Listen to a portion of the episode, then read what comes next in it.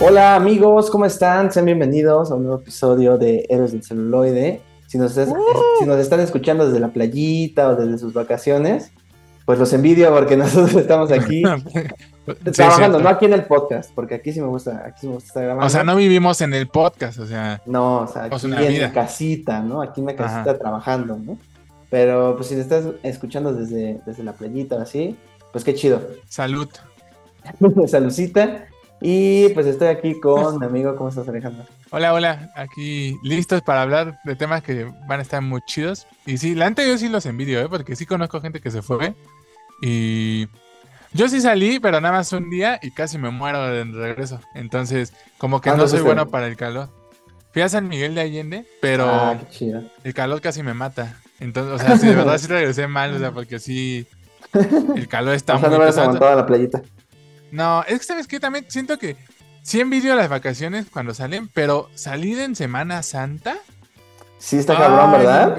Porque o es sea, el calor, un chingo de gente. O sea, de que no de- sé. yo creo que vas hacia algún lugar donde hay albercas, ponle, un balneario. Y güey, o sea, estás al lado del otro así. o sea, de que no, pues Como no puedes nadar mucho. Sí, o sea, siento que, que ni lo disfrutas. Sí. Es como esos TikTok de mis ahorros, ¿no? Siento que así estaría yo porque gasté y ni pude hacer Exacto. nada realmente. Pues siempre he pensado que si un día logro ir a- así a Disney o algo así, eh, sí voy a planearlo así, pero perfecto para ir en la fecha. ¿Tú, sabes qué día es el mejor día para ir a, a Disney? No, El, el domingo del Super Bowl. Es el mejor día para ir.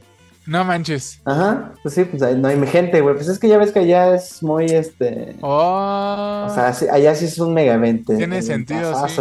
Entonces, pues te va a tocar así. Ay, a mí como vale madre, yo sí iría. Sí, yo también. Sí, se me hace un gran día. Sí, sí, Sí, sí. es que yo creo que sí. O sea, si uno no es rico, si uno no es de los. Ah, porque empecé a ver su session ya, ¿no? Ya apenas Güey, yo también justo quiero, ya la voy a empezar. Porque vi que se puso muy cabrón y desde cuando tenía la intención de justamente ya verla para ver esta última temporada. Y eso Y me ya ahorita creo que es el momento perfecto. Sí, a mí también porque justo spoiler del podcast no va a haber, no va- vamos a hablar de Succession porque no la hemos visto, ¿no? Pero igual sí hablamos de ella al final, ¿no? ¿Crees que, Ajá, ¿crees a que llegues? un poquito. Sí, igual y sí, ¿eh? Porque, bueno, no, porque le queda un mes, creo, y no estoy seguro de que sea tan rápido yo. Pero, ya pero, ya vi los primeros dos. Y Ujú. sí, o sea, son dos nada más y está muy buena, o sea, sí está muy, muy buena. Pero el punto era de que no soy tan millonario como ellos, porque ellos son estúpidamente millonarios, güey. Ujú. Y justo si no soy tan millonario como ellos, yo sí planearía mis vacaciones bien para, para no... Imagínate que, que vas a Disney y te gastas un chingo de dinero y solo te subes a dos juegos por la fila interminable que hay. No más, sí. Mis Ah, manches. Sí. No, eso, eso sería horrible. Y pues nada, pues vamos a arrancar con el capítulo de hoy, pues va a estar bueno. Vamos a tener nuestro top 5, nuestro ya tradicional top 5. En esta Uno ocasión hasta va a ser, variar. exacto, en esta ocasión va a ser de la comida que más se nos ha antojado de alguna película o alguna serie, así que vamos a estar platicando de eso. Uf. Vamos a ver los trailers que salieron esta semana, también hubo ahí unos cuantos. Y vamos a ver también en las noticias qué pasó en la Star Wars Celebration, que fue allá en Londres. Se confirmaron muchas cositas, muchos proyectos, muchas cosas Estuvo muy Star bueno. Wars. Sí. También vamos a hablar de el mega trancazo que le metió Mario Bros a la taquilla a nivel mundial y aquí en México, ¿eh? Porque sí fue una cosa así de loco. Cabrón. ¿Y sabes qué? Siento que no, no, no estábamos listos, ¿eh? No, mm, mm. No o sea, yo- como que ya habíamos platicado de que iba a ser, iba a salir una franquicia de ahí. Pero no manches, Pero no hasta, nivel, hasta te puedo casi asegurar que ya todos los estudios ya están frotando las manos así para comprar derechos de videojuegos, ¿eh? Así que Cabrón. eso, eso va a pasar. Y pues de las reseñas vamos a hablar ahora sí de Mario Bros. justamente con spoilers. Y vamos a hablar de otras dos películas que pudimos ver, Dungeons and Dragons y Air, la historia detrás del logo, ¿se llama? Ujú. eh, para ver qué tan buenas están, si vale la pena ir a verlas o no, o si vale mejor la pena ir a ver Mario. Y pues vamos a hablar de los estrenos, las películas que llegan este fin de semana a salas de cine. Entonces, pues pónganse cómodos, acomódense en el Alberquirri o si no en su sillón.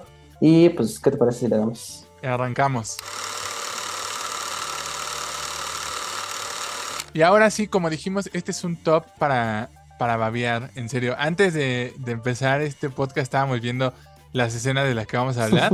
y estábamos así de, no, no inventes, se ve bien rico. Ya o sea, tengo hambre. Sí, hasta hambre me dio. Y le decía a Juanjo que tiene, te da hambre. Por ejemplo, a mí me pasaba, uno de mis gustos culposos es Masterchef, güey. Y veía Masterchef y luego veía que preparaban cosas así ricas y eso. Y se me antojaba un buen y decía, no manches, tengo hambre, voy al refri, ¿no? Y pues ahora había jamón y queso panela, ¿no? Y pues tampoco había mucho. Sí, o sea, pero sí era decepcionante porque tú con tus sándwiches de jamón y ellos haciendo así pato y todo eso se veía súper rico. porque nuestro top del, del día de hoy es, como ya dijo Juanjo, comida que más se nos ha antojado en películas o series. Y el número 5 eh, es una bebida del mundo de Harry Potter, la más icónica de todas, que es la cerveza de mantequilla. Que no sé si. A lo mejor tú no, porque no estás tan arraigado a ello. Pero yo siento que es algo que muy de los fans de Harry Potter, así. actualmente ya la puedes tomar en el parque, en el temático. En Universal, ¿no? Universal, ajá. Que es como la oficial, ¿no? Porque ya hay muchas recetas. O sea, tú puedes hacer tu propia cerveza de mantequilla en la casa. Pero la de las películas se veía muy rica porque se veía como. Como. Como. Como una especie de malteada. Es dulce, ¿no? Es dulce, ajá, es completamente dulce. Como una malteada de vainilla se veía. No sé, a mí cada que lo veía. Porque era así como el típico que le tomaban, hasta tenían el gato que le tomaban y se quedaba la espuma en, los labios. Y se decía, oh, no manches, qué, Qué rico. Yo llegué a probar una aquí en México en un restaurante que era temático. Y estaba rica, pero fíjate que, o sea, no, no me sabe. ¿Qué sabor tiene? Es que sí sabe a. ¿A mantequilla literal? No, no, sabe a caramelo. sabe a ah, caramelo. Como a caramelo quemado. Mm. Como, como que eso sabe. Y, pero si era una chela. No, no tiene alcohol, güey. Es, más ah, como una bebida pues, amigable, como una especie de esquimo, más o menos. ¿Y la oficial también es así? yo, siempre he pensado, yo siempre he pensado que era una chela, güey. Sí, pues yo también pensaría eso. pero según yo está basada en la, en la receta de Orlando, la que probé. Mm. Era una receta basada en la de Orlando. Entonces, eh, pues no es chela como tal, solo se le dice cerveza de mantequilla. Fíjate que no sé en el canon de Harry Potter si se una cerveza, o sea, si, o sea, si como está escrito, si hay información sobre eso, ¿sabes? Si es cerveza o no. Pues no creo, porque en sí son menores de edad cuando la toman, ¿no? Porque van a este pueblito, ¿cómo se llama? Ah, sí, cierto. Ajá, y la toman ahí, ¿no? O sea, no creo que sea. Sí, no le vendían. Sí, qué responsable, ¿no? Ajá, qué, qué progre, chica Exacto. Sí, a mí también, fíjate que, o sea, yo, o sea, recientemente que lo vi, sí se antoja, o sea, sí se ve justamente como una bebida dulce que tomas así, porque incluso eh, el ambiente es como frío. Es que creo que todos estos platillos que vamos a hablar son como que también tiene que ver con la construcción de, ¿no? No nada más es el platillo per se, por así decirlo, sino también qué hay alrededor, ¿no? Y es como la convivencia con los amigos, ¿no? O sea, es incluso como esta onda de, de en, El Señor de los Anillos, ¿no? Que están todos comiendo. Ajá. Y es esa, ¿sabes? Esa sensación y aquí se materializa con la cerveza, ¿no? La cerveza de mantequilla. Sí. Y sí, sí se, ve, sí se ve rica, la verdad. Sí, sí, sí, sí la probaría. Sí iría allá al parque. Es como el obligado, según yo. El obligado así de que vas al parque, güey, no te puedes ir sin probar la cerveza de mantequilla porque es es lo que es como la única comida clásica realmente de las películas. Y las ranitas de chocolate, ¿te acuerdas? Que, ah, claro, sí. La ventana. ¿Hay ¿Sabes cuál es otro? Los dulcecitos estos que saben que te puede tocar un sabor culero y otro ah, esos también se ven. Ah, yo tengo esos, güey. Yo, ¿Ah, tengo, de hecho, ahí tengo una caja que los compré. ah, y sí saben bien ojete. O sea, si te toca feo, sí se ve horrible así. de moco, ¿no? Vómito. Hay de moco, de vómito, de no sé qué. Sí, está. Es Eso también está cool. Está cool. Pues ahí está. Harry Potter dio buenas cosas así, buenas. Este, buena comida. Pues ahí está. O sea, el número cuatro es uno que igual de niño o sea, yo lo veía y era lo que te decía antes de, que empezáramos. No sé si eran realmente como premios para premios como de perros, ¿sabes? Como de esas galletitas que tú le das a los perros cuando, cuando pues hacen algo bien, ¿no? Pero es que ah, Shaggy se las comía, ¿no? Estamos hablando de las Scooby galletas. Es lo que te iba a preguntar, Shaggy se las comía. Ajá, sí, pero yo nunca entendí si era por su mismo manera de ser tan glotón que se comía hasta las pinches galletas del perro. Pero es que por cómo, ¿sabes? Por cómo se las, se las este, antojaban todo el tiempo, ¿no? Era como, ¿sabes? Algo muy, muy rico. Hasta me acuerdo del empaque, la forma de la galleta, todo. Era, la galleta era como un huesito, ¿no? Ajá, sí, sí, sí. Sí, sí, sí. Y, te digo que sí vendían esa, o sea, yo llegué a ver que la vendieron en, en, el súper, o sea, vendían Scooby galletas. Sobre todo cuando estuvo la película. Ah, ya. sí, o sea, pues era una galleta normal, pero en la película sí se antojaba mucho, o sea, sí se veía no sé, sí, o sea, no me imagino a qué sabía, pero se veía una, una, galleta muy rica, justo por eso, como que, como Shaggy y Scooby deseaban tanto eso, Como que tú también lo deseabas Exacto. mucho. Sí, sí, sí. Sí, pues ahí está, las Scooby-Galletas. ¿Cuál es el número Las? Scooby Galletas de Scooby-Doo. El número 3 es lo único bueno de esa película, al parecer. Bueno, que digo que a mí sí me gustó un poco, pero al menos sí fue lo único memorable de esa película. sí, yo no me ¿Qué acuerdo es? de nada más.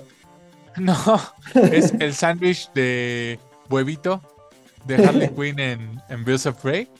Hace rato vimos la secuencia y es que, te- es que sabes que está cabrón de ese que te, te muestran cómo lo preparan. Ya no es nada más que llega el platillo, sino como te muestran cómo lo preparan así, el huevo en el aceite así hirviendo. Súper grasoso. Le Sí. ponen este como mantequilla al pan y todo. Uf, no manches, se ve se ve riquísimo. Y sí tiene que ver ahí la construcción de la escena, como dices, que Harley se ve así que se está derritiendo igual que nosotros, su sándwich ya lo desea. Y, y que pasa esto de que al final se le cae, ¿no? Y Sí, lo vuelve más deseable. no se lo puede comer. Sí, sí, pinche sándwich increíble y nadie se lo comió, ¿no? Exacto. Sí. sí, está muy cool. Sí, porque creo que no es nada más eso, o sea, como. Porque sí se ve así bien cerdo, así que, ay, no manches, sí te va a dar así. Sí, Te va a salir el colesterol, sino que también se le cae. Y sí, no manches. Yo me lo hubiera comido. Pero bueno, ahí está, número 3. el número 2 es otro igual de la infancia. Siento que también tiene que ver mucho la- como la inocencia y que cuando eres niño se te antojan muchas cosas. pero Y este es uno. antojar. Ah, claro, sí, totalmente. O sea, sí, sí, sí.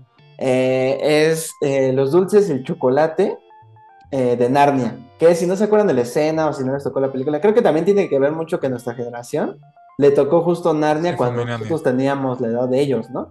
Probablemente. Ujú. y Sí, esas sí. películas a mí, bueno, al menos la primera me parece así, o sea, la tengo súper arraigada así La en- primera es muy en buena. memoria. Y sí, o sea, no mames, qué gran película de fantasía. Sí, Y, y entonces la escena, si no la recuerdan, es este Elrond, ¿se llama? Eh, Edmond. eh, Edmond. Edmond. Eh, se sube al, al carruaje de la bruja y ella como que en esta idea de, de, pues convencerlo de que vaya con ella, ¿no?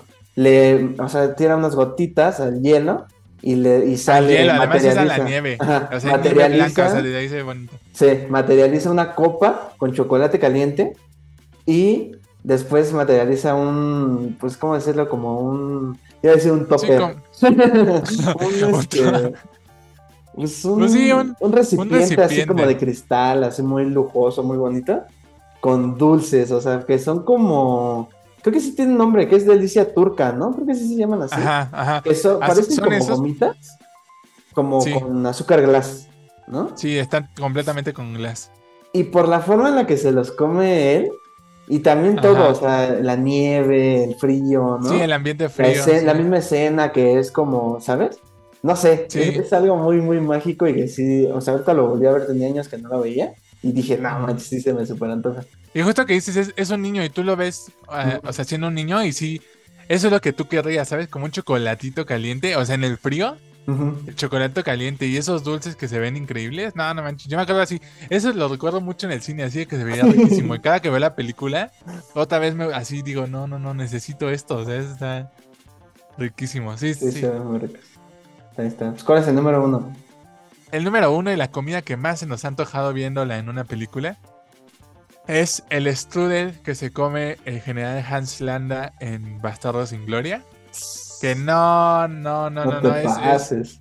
eso, eso sí está así riquísimo, porque además ahí no vemos la preparación per se, pero vemos que no, que le dice a Soshana que no se lo coma porque todavía falta la crema, ¿no? Entonces esperan la crema en la secuencia y cuando llega la crema, que es como, pues es como crema batida, y la agarra así con una cucharita pequeña, porque además todo es como muy meticuloso, como que es la cantidad Sí, muy fancy, muy, sí. Ajá.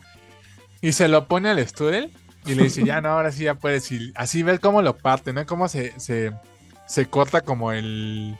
¿Cómo se llama ese tipo de pan que es como que se Como corta? paste, ¿no? Ajá, es como, como, como paste, como... Está me- crujiente, ¿no? Ajá, como es tan crujiente, se va haciendo como moronita, se, se va desprendiendo todo. Y lo muerde y se ve así... No sé, es que esa cosa se ve riquísima. Bien dijiste rato, o sea, un cafecito y eso, y de verdad mi vida no sería otra en este momento.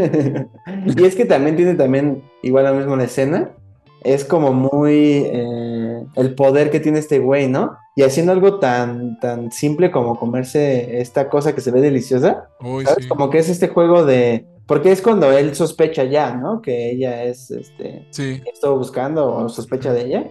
sí, sí. Y entonces toda la escena es, él- ah, y además lo vemos a él comérselo toda la escena. Y creo que hasta ella lo deja, ¿no? Y entonces vemos como este personaje malo tiene hasta sus gustos, o sea, no, no porque sea malo, no disfruta de esas cosas pequeñas. ¿no? Esas cosas que, algo tan dulce, ¿no? Y es que yo siento que no hay nada cool. como la comida, ¿no? O sea, o sea, la verdad es que sí, esto a lo mejor es un pensamiento muy de gordo, pero es que no hay nada más rico, güey. O sea, o sea neta, no- o sea, porque ahorita que decía, ¿no? Este güey es un personaje horrible. O sea, en la película neta es, es, es despiadado, ojete, ¿no? Pero el strudel, o sea, él sigue disfrutando su strudel así como esto es muy rico. Y es que siento que no hay nada que te llegue más neta que, el- que la comida, güey. O sea, que. Hablando ¿qué hasta el más malo. Sí, no manches. Ay, sí, ya se me hizo. Se me antojó, güey. Pues ahí está. no, no, pues ya mejor hay que pasar a la otra sección, porque si no. Sí, sí, sí. Esos fueron, los cinco, las cinco comidas que más nos han antojado. Y compártenos cuáles han sido las suyas, las que han visto y que han dicho, no manches, necesito probar esto ahora. Sí, sí, porque hay varias que se quedaron fuera, así que díganos en los Sí. comentarios. Pues muy bien, pues vámonos a la siguiente sección. Bueno, pues ahora pasemos con los trailers que salieron esta semana. El primero de ellos eh, fue el de The Marvels, que ya está próxima a estrenarse, la próxima película de Marvel, después de eh, Guardianes, ¿verdad? Guardianes. O- oye, no lo había pensado, pero sí va a haber un, un buen lapso de tiempo entre, entre Guardians y Marvel. Usualmente era eh, porque fue que Ant-Man en febrero. Ahorita Guardians, Luego tendría que verano ver, luego tendría que haber, ajá, exacto, otra de verano, que esta en sí de Marvel era de verano, pero la movieron a noviembre. Yo creo que por los Ah. reshoots, me imagino. Y eh, pues, ¿qué te pareció? Yo, yo por ejemplo, quiero escuchar qué, qué opinas tú, porque tú no viste Miss Marvel. Mm, mm. Y pues a ver qué te parece. La neta es que me gustó. Y la verdad es que sí me llamó la atención, güey. Bastante. O sea, sí. ¿Sabes qué? Eh, La primera de, de Miss Marvel. No. Ujú, ¿cómo Capitana Marvel. Sí, se llama Capitana. Marvel, güey. Este. No me gustó. O sea, se me hace una película bien insípida. O sea, como que sí no. Güey, no me acuerdo de nada de ella. ¿sabes? O sea, tampoco memorable es que neta no me acuerdo de nada de ella. De nada, de nada. Me acuerdo de Jude Law, nada más un poquito. Pero. Esta se ve, se ve fresca, se ve divertida. Y, y me gustó que el trailer sí es muy dinámico, como de. Como de las consecuencias de que las tres están como conectadas. Ujú. Se ve divertida, los efectos se ven chingones. Sí. Eh, Brie Larson no se ve tan seria y siento que ese puede ser un punto a, a favor como en cuestión de que, o sea, no, no por Brie Larson, sino como que el personaje que le están dando ahora a Brie Larson no se ve tan, tan de seriedad, ¿sabes? Como que se va a divertir un poco con, sí, con ella. Y eso está ¿no? más fresco, güey. Sí, porque el personaje era de hueva, o sea, siempre, siempre he dicho que es el problema con Superman, por ejemplo, o sea, como tener un personaje tan omnipotente en todo y, y que lo puede todo, lo hace Sí, no empatizas. Sí. Sí, no, porque pues no hay nada que lo detenga y ella era así como, como muy sabionda, ¿no? Entonces, me, me gustó, o sea, no puedo decir más, más que me pareció divertido. El personaje que no conozco de la serie, que Miss Marvel, me pareció simpático, o sea, sí, sí me pareció que es, es cagada, ¿sabes? O sea, Sí. de hecho, desde el inicio, desde que se transporta con cuando Amboy está gritando en el espacio y la encuentran, sí me pareció. Me pareció divertido, no sé, te- sí tengo ganas de verla y tengo mucha curiosidad por lo de. O sea, que esta va a ser como la primera película que decíamos de Marvel ya después de esta plantación que se hizo de vamos a tomarnos más tiempo y vamos a lograr las cosas, porque es hasta noviembre, o sea, tiene mucho tiempo todavía. Entonces, yo creo que ahí se va a ver si Marvel sí está yendo por buen camino. Como- siento, tengo, la, tengo como la esperanza de que esa va a ser una película buena. O sea, Sí. siento que nos vienen dos buenas de Marvel, que es Guardianes, y después esta creo que también va a estar chida. Sí, sí, estoy de A acuerdo. ti te emociona. Sí, un buen, yo, ya ves que te conté cuando estrenó Miss Marvel, que a mí me gustó. Eh, al final Es, terminó. es una te- mutante, ¿no? Sí, o sea, al final confirman que es una mutante. Y está cool porque en ese, ese momento estuvo cool porque hasta cuando pasó la serie pusieron las notas musicales, el tururururururu de los X-Men. Mm, Y estuvo cool, emocionó. Entonces, eh, es que tiene, esa serie tiene, tiene dos, dos primeros capítulos muy chingones, muy coming of age, muy frescos, una, una identidad visual muy chingona, de como muy Scott Pilgrim, ¿sabes? Y después como que se les, o sea, como que se les prende el foco de que, bueno, pero esto tiene que ir de algo, ¿no? Y, y, eh, inventan ahí algo medio X, que termina como que plantando a la serie como un poquito olvidable. Pero, pero es que ella, esta chica se llama Iman Belani, es de verdad súper simpática, o sea, de verdad no hay forma de no quererla, güey, o sea, y es, y está muy chingón porque en, en la serie, y, desde los cómics, eh, Miss Marvel, eh, se llama Kamala Khan, es muy fan de, de Capitana Marvel, ¿no?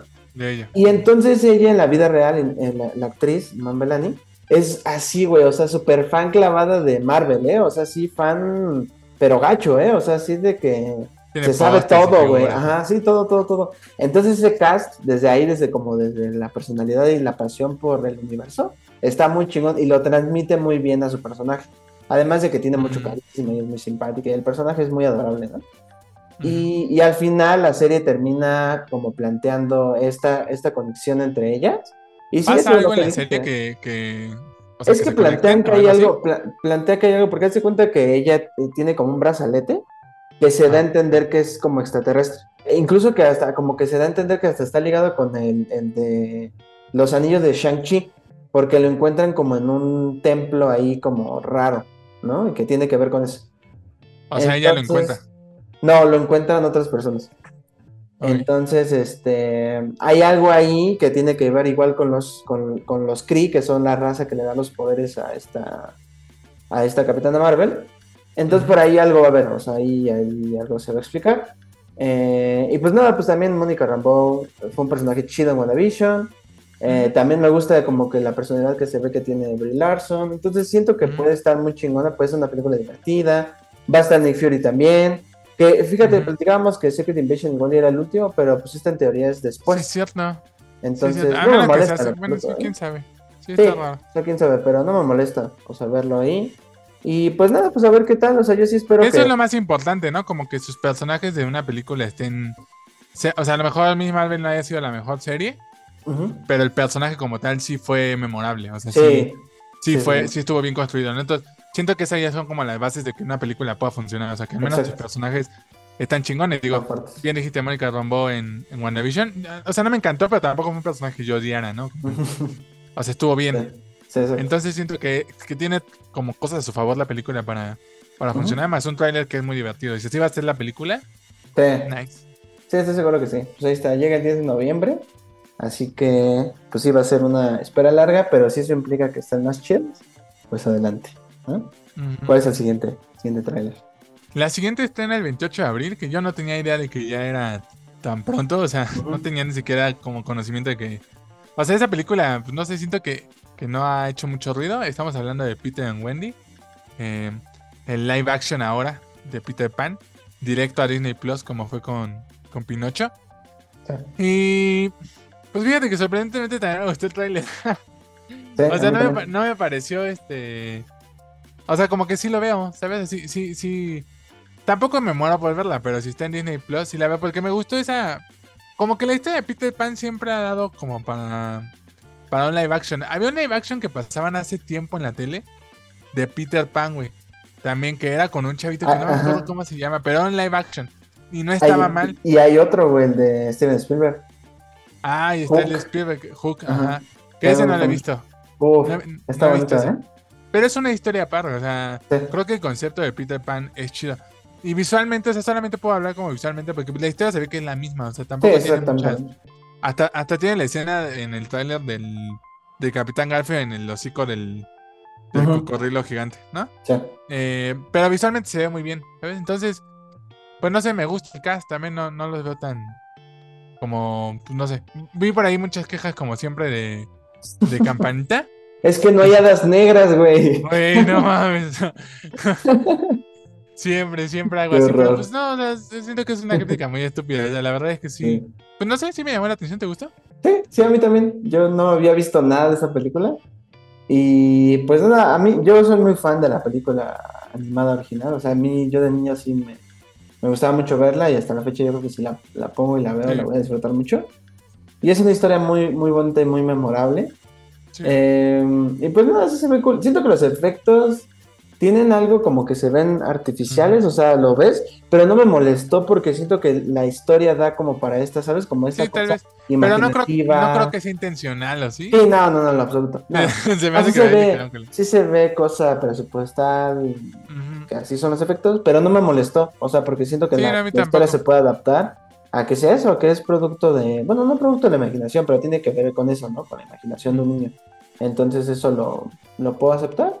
¿Y Y sabes sí, qué tiene chido? Que, que tiene a, a Jude Law. Y Jude Law me parece un buen actor.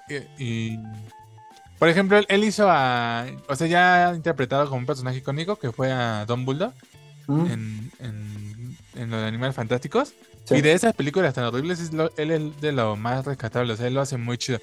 Y en general siempre me ha parecido un muy buen actor, güey. Sí, como Garfio, está chingón, ¿eh? La Ajá. verdad es que sí, sí me convence. También hubo una de que, donde Garfio era Hugh Jackman, ¿te acuerdas? Se llamaba Pan, así nada más. Ah, sí, cierto. Güey, hay un chingo. Sí. Hay un- De hecho, yo me estaba acordando que hay otra, güey, donde, que es como un, como un drama infantil, por así decirlo, que igual tiene que ver con Peter Pan, no recuerdo ahorita, eh, ahorita el nombre, pero es así como película indie, no me acuerdo ahorita bien, pero igual hay otra así, que juega como, Sí. digamos, con el concepto de, pero no es tal cual, eh, nunca jamás, ¿sabes? O sea, es como en el mundo real, pero la misma idea de Peter Pan y Wendy. Sí, es una historia que se Pues- ha explotado bien cañón. Y que sí, y que a mí no me, yo no veo y digo, ay, no mames, otra de Peter Pan, en lo absoluto, ¿eh? O sea, cada uno ha dado lo suyo y cada uno ha dado algo. Yo te digo que a mí la de, la de Steven Spielberg, creo que es de sus películas más, más simples, ¿La de más Hook? básicas. Ajá. Como que no hay nada eh, de dirección o nada extraordinario, pero se me hace muy, muy linda. Y, y cómo lo abordan ahí, el concepto de Peter Pan, se me hace chingón. O sea, sí se me hace de las reinvenciones así como Yo no ¿Cómo la he visto. un concepto y, lo- y lo reinventas para contar algo similar, pero con un nuevo mensaje o con un nuevo... O sea, Hook no es, no es Peter Pan. O sea, no es. O sea, es que aquí, aquí en teoría conocemos a Peter, a Peter Pan, pero ya de adulto, que es Robin Williams. O sea, sí creció. Ajá. Entonces, él, él, eh, él cree que todo lo que, lo- las historias y esto, fueron historias que su mamá adoptiva le contaba. Pero en realidad, mm, me acuerdo, según yo creo que sí, que es eh, Wendy, su, ajá, Wendy es su mamá adoptiva, y entonces ella le dice que no, que todo era real. Y entonces él, él ya de grande es un adulto que está muy metido en su trabajo, sus hijos, no pela a sus hijos, y entonces sus hijos los rapta eh, Garfio, y él los tiene que ir a rescatar. Y entonces hace algo bien bonito porque es como, ¿sabes? Como esas películas donde el papá, ¿sabes? Adicto al trabajo, tiene que Por recordar la, la, Ajá. Sí, la inocencia, ya la sabes. ¿no? inocencia de la Ahí Garfield es Dustin Hoffman. Y también lo hace muy cagado. Es una película, ¿sabes? Muy caricaturesca. Pero a mí sí me gusta mucho. O sea, sí se me hace una O película. sea, de domingo en el 5. Ándale, sí. Así es bonita. Entonces, pues a ver qué tal. Ya está. Pues sí, Yo ya sí la voy a ver. bien poquito. Sí, Sí, igual yo también la veo.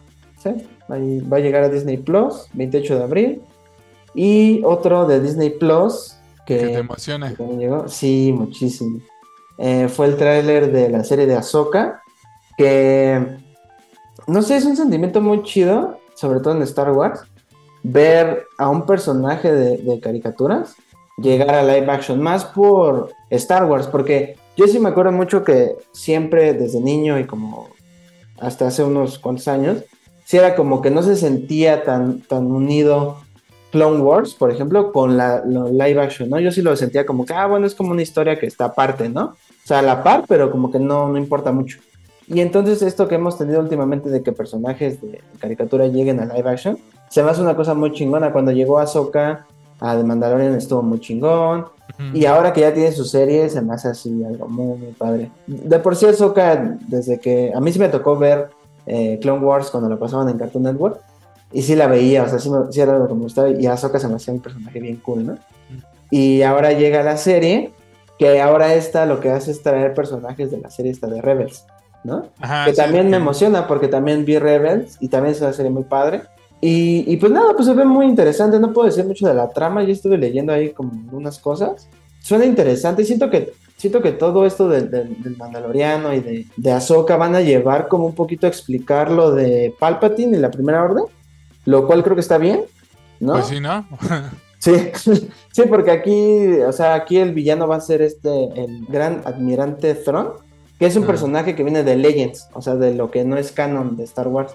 Y que es uno de los personajes más chingones que se crearon de eso que ya no es canon, ¿no? Mm. Eh, entonces aquí él, él te, te contaba que tenía, bueno, hay una, como una saga o una, una historia que es, este, se llama así Heredero del Imperio, y que va justamente de cómo después de que eh, Palpatine muere y pasa todo lo del episodio 6, cómo quedan estos remanentes y los tienen que derrotar, ¿no? Y entre ellos está este güey, que sí es muy cabrón, ¿no? Creo que hasta en esa historia mata a Chewbacca y cosas así, o sea, sí está muy, muy cabrón. Entonces, en, la, en la caricatura eh, eh, está chido, no está a un nivel así de épico y espero que aquí lo exploten o al menos lo lleven a algo, algo así. Y pues llegan a agosto, ¿tú, ¿tú qué piensas? Pues se ve muy bien. O sea, yo, yo no he visto Clone Wars justo porque son mil capítulos. ya me ha dicho que vean nada más los importantes. Pero algo que me llamó la atención es que nada más ya tiene un rato que no tenemos en. O sea, tuvimos Obi-Wan, pero pinche serie fea. Pero que no tenemos como lightsabers, ¿sabes? Como. O sea, lightsabers mm. así a full. De aquí se ve que sí va a haber mucho pelea con sables y eso. Y eso.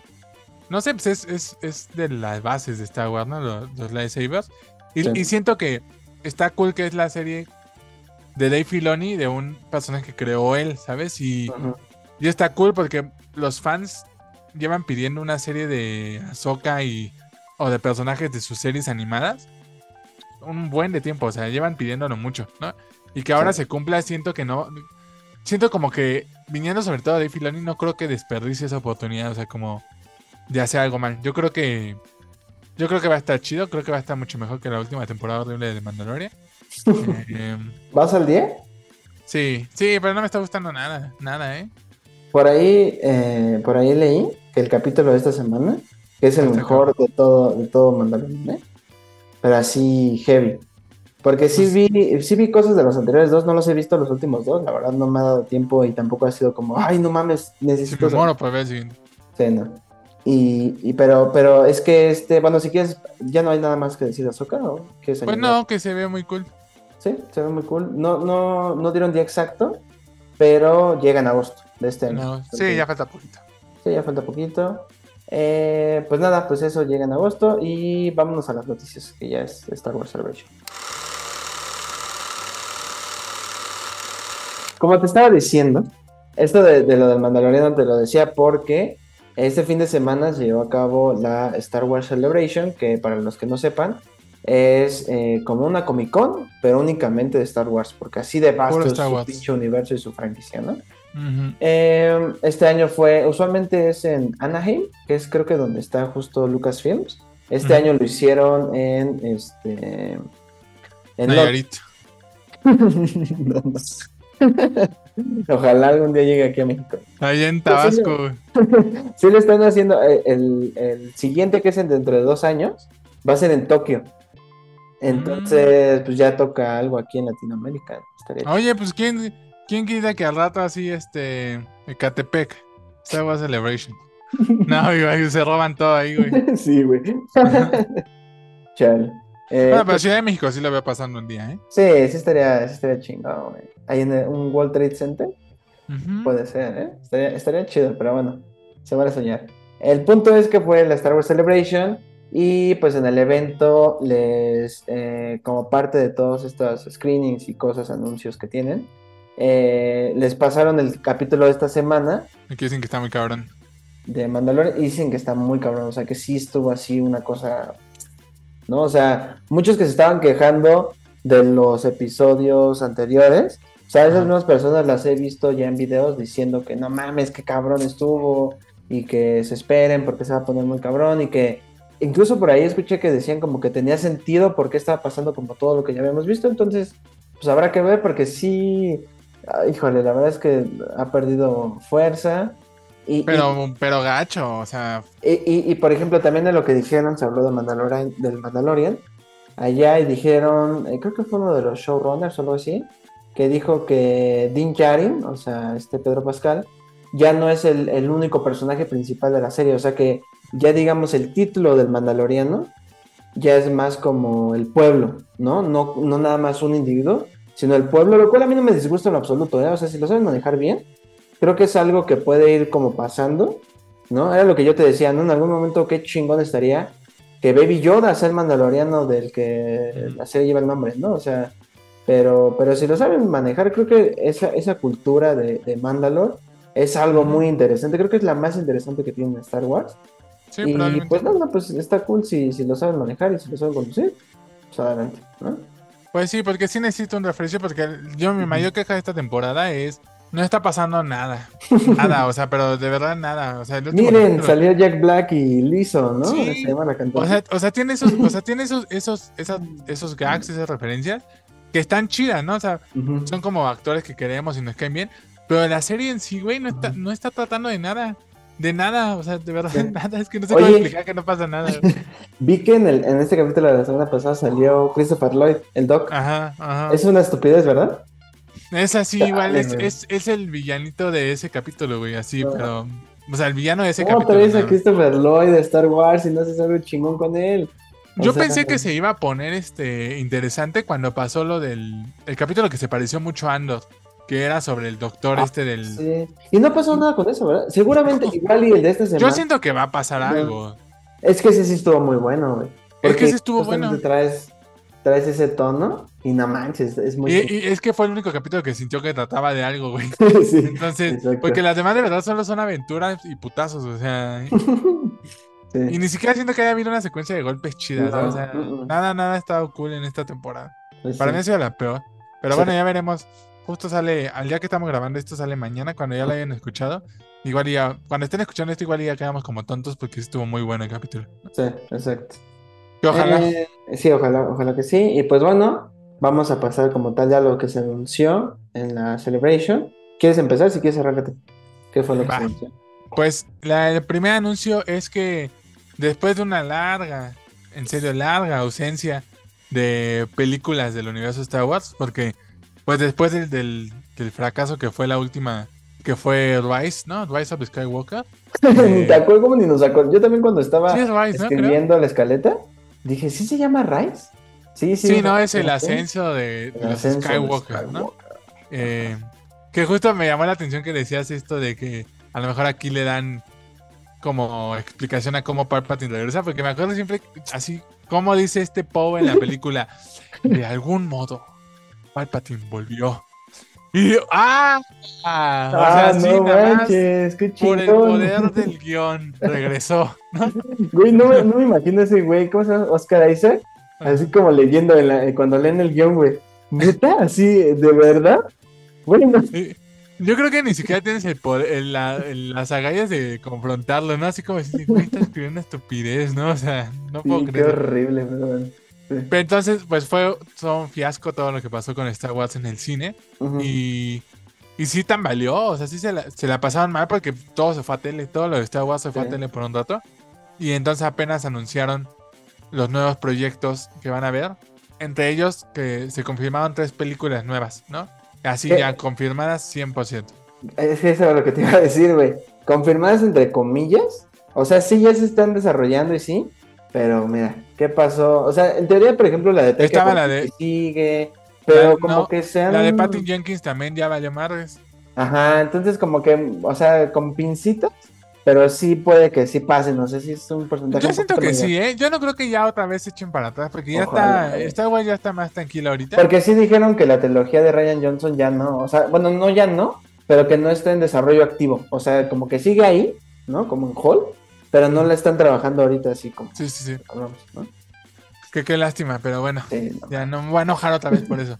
Entre esas tres nuevas películas es una dirigida por James Mangold.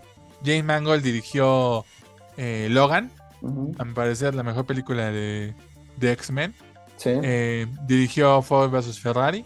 sí, va a estrenar este. Va a Indiana estrenar ahorita Indiana Jones, ajá. Indiana Jones. Entonces, yo creo que como está Indiana Jones y tiene que ver Lucasfilm ahí y eso, pues ya se lo jalan a la nueva. Y este James Mangold va a tratar sobre el nacimiento de la Orden Jedi, ¿no? Y eso está chingón, la neta. es- Suena muy es que- increíble. Es lo que hablamos el otro día, ¿no? Como Star Wars es una mitología gigantesca y era, era hasta absurdo pensar que Andor era la primera serie que estaba como expandiendo un poco eso, ¿no? Como el Sí, los mismos conceptos. sí. Y entonces aquí justo, o sea, como quedamos a los Jedi por hecho, ¿no? Como que ya los conocemos y pues pasó. Pero pues sí como pasó, o sea, cómo se hizo una orden Jedi, qué tuvo que pasar para que Sí, ¿quién fue el existiera una orden Jedi, ¿no? Todo eso. Entonces, siento que eso es una, es una gran, gran idea. Sí. Y más además si es. A mí me entusiasma la idea de que solo sea una película. O sea, de que no, de que no vaya a Mm. ser como la primera de una trilogía de los no, no, una solita, contenida, sí. Denos una buena y ya me sí. Eso, eso está chido, o sea.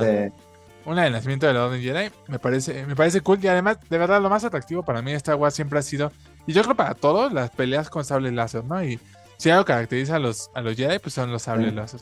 ¿Qué, querías tú cuando veías Star Wars así de juguete? Sí, pues sí, sí, sí. Y sobre todo porque este James Mangold sí dijo que este que él la veía como una película medio religiosa, ¿no? Porque pues pensemos, o sea, los Jedi son monjes, o sea, la verdad, ¿no? Es un pinche secta de repente, ¿no? Parece. El, otro día hablábamos de eso, ¿no? De que justo eh, viendo.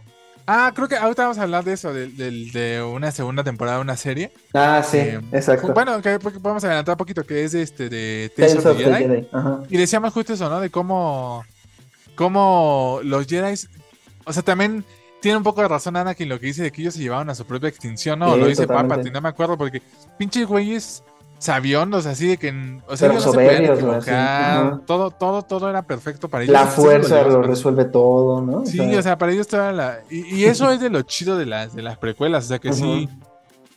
Pues que sí explican un poquito eso y está chingón, ¿no? Pero, pero es como muy por encimita. Y, si aquí van a. Justo van a explorar más eso, cómo se llega a ese nivel de tan radical de, de tener una omnipotencia, una así algo gigantesco como los Jedi. Está chido. Sí, sí, pues básicamente es como, eh, eh, no el nacimiento de la fuerza, porque como sabemos en el lore, como que la fuerza siempre ha estado ahí, solamente cómo empieza, ¿no? Esta, darse esta, este, ¿cómo decirlo? Como, pues esta, esta conexión ya con la fuerza como tal, como arma, ¿no? Como poder, ¿no? Y él decía que, eh, que, era como muy a lo. La película está de los 10 mandamientos, o como Ben Hur, o sea, como esta línea de películas. y, no sé si también se refería a la escala, güey, porque son películas muy épicas, que estaría muy chido, o sea, porque sí lo. o sea, ver cómo nace la, eh, el poder más, pues más fuerte, más poderoso de la galaxia de Star Wars. No mames, sí, lo amerita algo así de ese tamaño. Entonces sí, sí. Está chido, sí, sí, sí, sí emociona bastante esto. Sí. Y el siguiente es un proyecto que pues yo creo que ya se le debía desde, uh, es un chingo a este güey, que es, eh, no hay título ni hay como mucho, mucho detalle, es la primera película que, de Dave Filoni dentro del universo de Star Wars, que pues bueno, Dave Filoni es el que está ahorita como casi casi al mando de, de todo, todo lo que tiene que ver con Star Wars, las series, las series animadas. Eh, entonces, este, nada más lo único que se dijo fue como que se va a ligar un poco a lo, que se ha establecido en el, en el Mandaloriano. De hecho, yo escuché, no, sé si es cierto o no, pero según yo se dijo que va a ser, o sea, va a ser la, la, conclusión de la historia de The Mandalorian y del libro de Boba Fett. Es que, o sea, sí, pero después como que, o sea, eso fue como que en el panel. Y después ya ves que después del panel hacen como, pasan como por donde está la prensa y les preguntan. Y le preguntaron que si sí era en serio eso, y él dijo que sí, o sea que sí tenía que ver con lo del Mandaloriano, pero que era más bien como una extensión de lo que había pasado en el episodio 6 y ver la nueva república. O sea, como que va más por ese lado, como qué pasa con la nueva república. Igual y como que en esta línea que nos mostró este capítulo del Mandaloriano que decíamos, porque eso es lo que hizo, o sea, como mostrar este nuevo orden que pues parece que es lo mismo, ¿no? Entonces puede ir por ahí, pero pues mira, Dave Filoni es un güey al que le tengo confianza sí se ha vuelto un poco esta idea de que nada más son figuritas de acción peleando. Pero pues creo que si, si al güey le están entregando la confianza de, un proyecto más cabrón, más grande, que va, se va a ver en la pantalla grande, pues ojalá lo haga muy chido. Y es, por el éxito de Mandalorian, ¿no? o sea, como que ya demostró ahí. A mí me gustaba la idea de que fuera el fin, ¿eh? O sea, de que acabaran una película estaba chido. O sea, me, me, gustaba.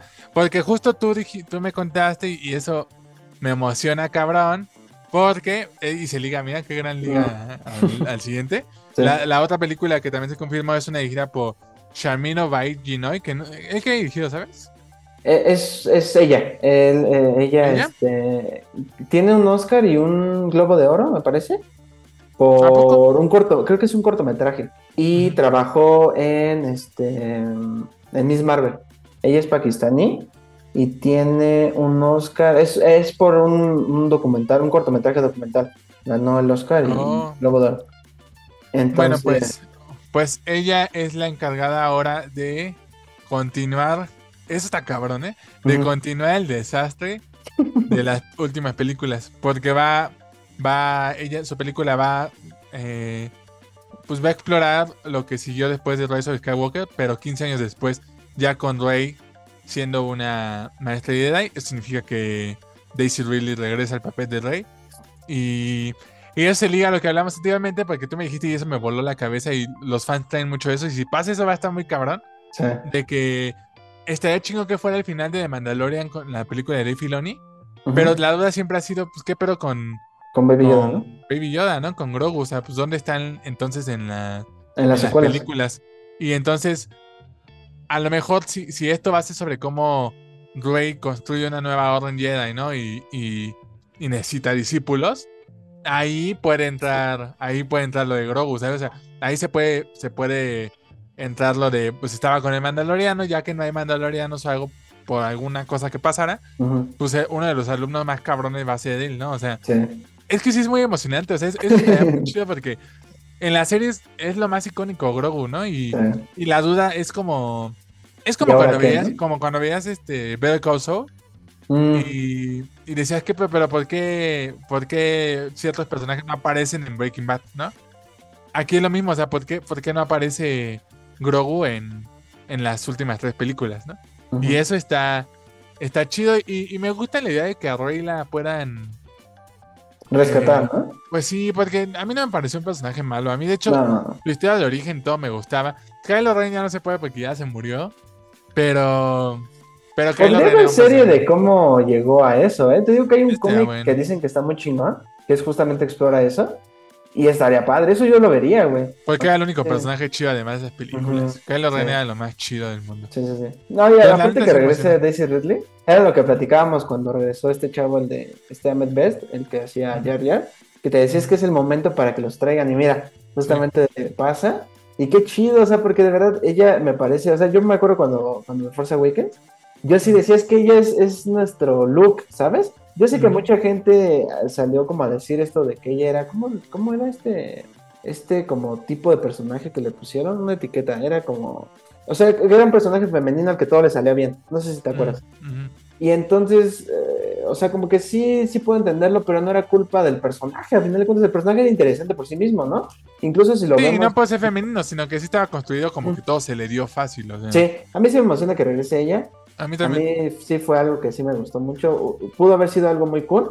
Y si ahora, digamos, ya tiene 15 años que es- está, ha estado entrenando, y si se supone que ella es como la Jedi más fuerte, más cabrona incluso que Luke, pues no mames, imagínate. Y si, y si pasara eso, porque eso que te decía de Grogu, es porque si pensamos, pues ahorita Grogu en Mandaloriano tiene 50 años, ¿no?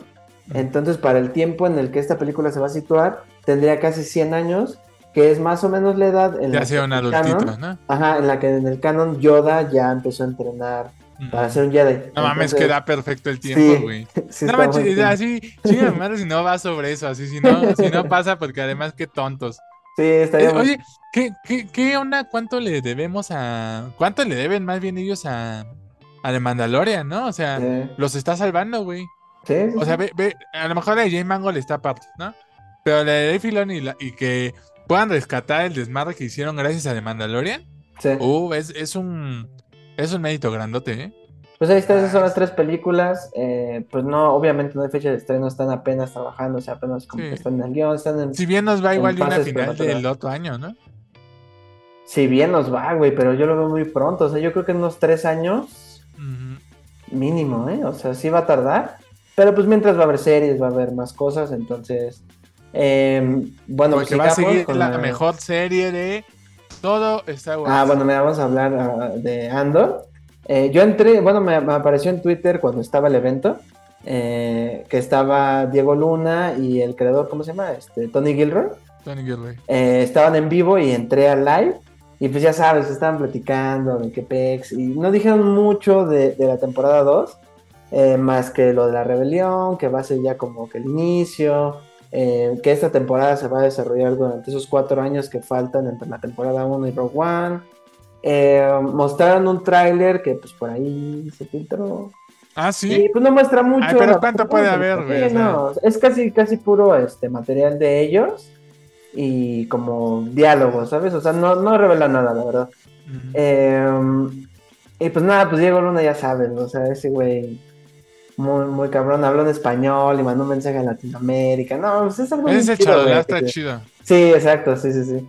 Y, y pues nada, pues eh, ese se anunció. Ellos como que platicando ahí en, en el live, eh, más o menos como que este güey dijo, bueno, pues si empezamos en noviembre, vamos como a la mitad, terminamos en, en otros, creo como seis meses, postproducción. Él dijo más o menos agosto del otro año, o sea, agosto del 2024. Entonces todavía falta un rato, ¿eh? O sea, sí todavía falta Un año año y medio. Sí, entonces, este, pero pues ya, ya se está grabando. Eh, y pues nada, pues emociona mucho por el simple hecho. O sea, no hay muchos detalles, pero emociona por lo que nos dejó la primera temporada. Ya lo hablamos en episodios anteriores. Que pues sí ha sido lo más chingón que hay de Star Wars, así en general, ¿no? Pero cabrón. Pues ahí está. Otra cosa que se anunció y que a mí sí me gustaría platicarlo es eh, que como que sí dejaron en claro que ya iban a explorar más eras del universo Star Wars, porque sí hay más allá de las que hemos visto, ¿no? O sea, estamos acostumbrados a ver lo de las precuelas, que es, digamos, durante el periodo que se le llama la caída de los Jedi, y eh, lo del Imperio, el reinado del Imperio, y la rebelión, y eso es como lo único que hemos visto. Ahorita estamos con la Nueva República, pero es nuevo, ¿no? Y ahora se anunció que además de eso, de esas épocas, va a estar también una que le pusieron el, nacer, el nacimiento de los Jedi, que es justo donde se va a situar la película de James Mangold, que es como digamos lo más atrás en la línea de tiempo de Star Wars que, podamos ir. Eh, después seguiría la Vieja República, que es cuando ya empiezan como los sistemas a juntarse y se forma la República, Coruscant como capital. Después la Alta República, que es como la era dorada de, de tanto de la República como de los Jedi, ¿no? O sea, de paz, armonía, no hay Sith, ¿no? Y es una, es, esa época es, es, se exploró mucho en lo, en lo que ahora es Legends. Y tiene unas historias muy chingonas que he leído y también ya han sacado muchas historias actualmente este, Disney. Y es una época que creo que vendría muy bien explorar, o sea, su- suena muy, muy bien. Y bueno, al final de todo, después de la primera orden, se suma lo de la nueva orden Jedi, que es lo que va a ser rey, ¿no? Entonces a mí, a mi parecer está muy chingón porque sí, como que ya vamos a, desentendernos de estos personajes, vámonos unos mil años atrás de Luke Skywalker o de Anakin y, y qué- quiénes eran los ahí los, ¿sabes? Los, los importantes, ¿no? Eso, eso suena bien chingón. Eh, viene la serie que se llama The Acolyte, que esa va a estar situada durante la, la Alta República, y, pero va a ser una historia Sith, entonces también algo fresco, algo nuevo. Y, lo cagado es que el- el creador dice que él, él pichó la idea a Kathleen Kennedy, a la presidenta de, de, de Lucasfilms, como Frozen con Kill Bill, ¿no? Y entonces eso suena como una combinación bien rara. ¿Frozen la animada? Ajá, Frozen animada, que ya leí bien a qué se refiere, y o sea, sí, no lo dice nada más así como por dar una declaración así, este, que resuene, pero él dice que, que, que de Frozen, él cuando la vio, el creador, eh, veía como esta historia de dos hermanas que tienen como conflictos, y de esta, de, de, de- ¿cómo se llama? Este, Elsa, como es un, un personaje incomprendido con poderes, y que al final casi casi que se vuelve mala. Entonces eso es como un poquito la, la idea de, de, Mm, de por qué Frozen, ¿no? Y tiene sentido, ¿no? O sea, como que el- la base de la historia. Y de Kill Bill habla mucho sobre de las artes marciales. Y dice que va a estar muy inspirada en películas de, eh, pues orientales. Eh, menciona a Akira Kurosawa, menciona esta, la de Hidden Dragon, esta película de Ang Lee, ¿es? Ajá, Ujú. es Lee, de artes marciales. Entonces, pues obviamente sabemos que las, las, eh, Star Wars se, se basa mucho en películas samurai y de, de ese estilo. Entonces, pues suena muy chido. O sea, a mí la verdad sí. suena neta sí suena muy cool. bien. Y pues ver esa era retratada, pues mucho más, ¿no? Sí, Em, ¿Qué más? Pues ya decíamos Tales of the Jedi temporada 2. Temporada que la eh, una fue muy buena. Muy buena. Demasiado. Sí, o sea. Yo creo que nadie la vio, no hizo nada de ruido. Sobre todo por el formato, ¿no? Fue una serie como de cortometrajes, ¿no? O sea, Tres- te los echaban los seis en una hora. Sí, sí, sí, sí, hicieron como una mini película, ¿no? Y muy interesantes, o sea, es que es lo que decimos, o sea, cómo si ves el lado, eh, pues, culero de los Jedi, que, o sea, siempre de niños, pues, los idealizaban. Es- está muy chido que esa, esa- esos cortos te hacen entender cabrón al Conde Doku. O Sí. sea, de que Güey, sí, el Conde Doku está en contra de eso, ¿sabes? Por eso, por eso te cuentan que él se va con el y tenía oscuro. razón. Ajá, porque él no está de acuerdo con las con los severos que son los Jedi en, en sus decisiones y los soberbios y todo. Y eso lo orilla a volverse eh, malo, ¿no? Porque los Ujú. seduce el, sa- el lado oscuro diciéndole, güey, estos güeyes están equivocados, ¿a poco no? Y pues Sí. pues sí están equivocados. Entonces, no sé, sí, emociona que la, la temporada 2. Y por último, se anunció, ojalá también esto pase en México, que eh, el regreso del Jedi va a regresar a salas de cine el 28 de abril por su 40 aniversario. Y la neta sí estaría bien chingón que la... Que No manches, yo también. Siento que sí es hace- algo que pueda pasar. Hace poquito los dos vimos la 5 y ya no vi la 6. Ujú, O sea, ya, ya no vi esta. Y Sí. estaría cool ir a, ir a verla Sí. al cine. Yo creo que sí, ¿eh? normalmente Cinépolis sí estrena las que se estrenan en Estados Unidos. Sí, sí, va a ser así como por una o dos semanas, entonces ya les estaremos confirmando. Y pues eso fue todo lo que se anunció en la Celebration. Estuvo muy chido. Les digo, la siguiente es hasta dentro de dos años, entonces al menos estos son los proyectos que vamos a tener dentro, hasta dentro de dos años. Y pues los que, los que falten, pero pues en realidad tenemos Star Wars para rato y está, está bien. O sea, creo que no está saturado. No se confirmó este de Mandalorian 4. Mm, mm. No, Eso también está raro. no creo que acabe. O sea, porque sí, si fuera la última, el, el, Hubiera ido como en torno a eso, ¿no? Sí, no creo que sea la última, pero pues bueno, ya veremos qué pasa. Y pues vámonos al siguiente tema. ¿Cuál es el siguiente tema? El siguiente está turbio. Ah. Esta semana hubo en Twitter y en general, porque ya saben, en Twitter, pues Twitter es un mundo chiquito, ¿no? Donde ya si te sales del celular, resulta que hay una vida fuera del teléfono, ¿no? O sea, como que si te ves a Twitter, sí te clavas bien cañón en la conversación. Pero ha estado mucho la conversación de los fans están amando la película de Mario Bros. y la crítica la está odiando casi casi, ¿no? Está... No la está odiando, o sea, simplemente está diciendo que no es buena. O sea, no la está odiando, pero está diciendo que no es buena. Y ha habido ahí un, un- La pelea va entre... Sobre todo siento... Yo la neta estoy más del lado de... Digamos como de los críticos. Eh, los fans dicen que los críticos están, están queriendo una película distinta, o sea, que están queriendo...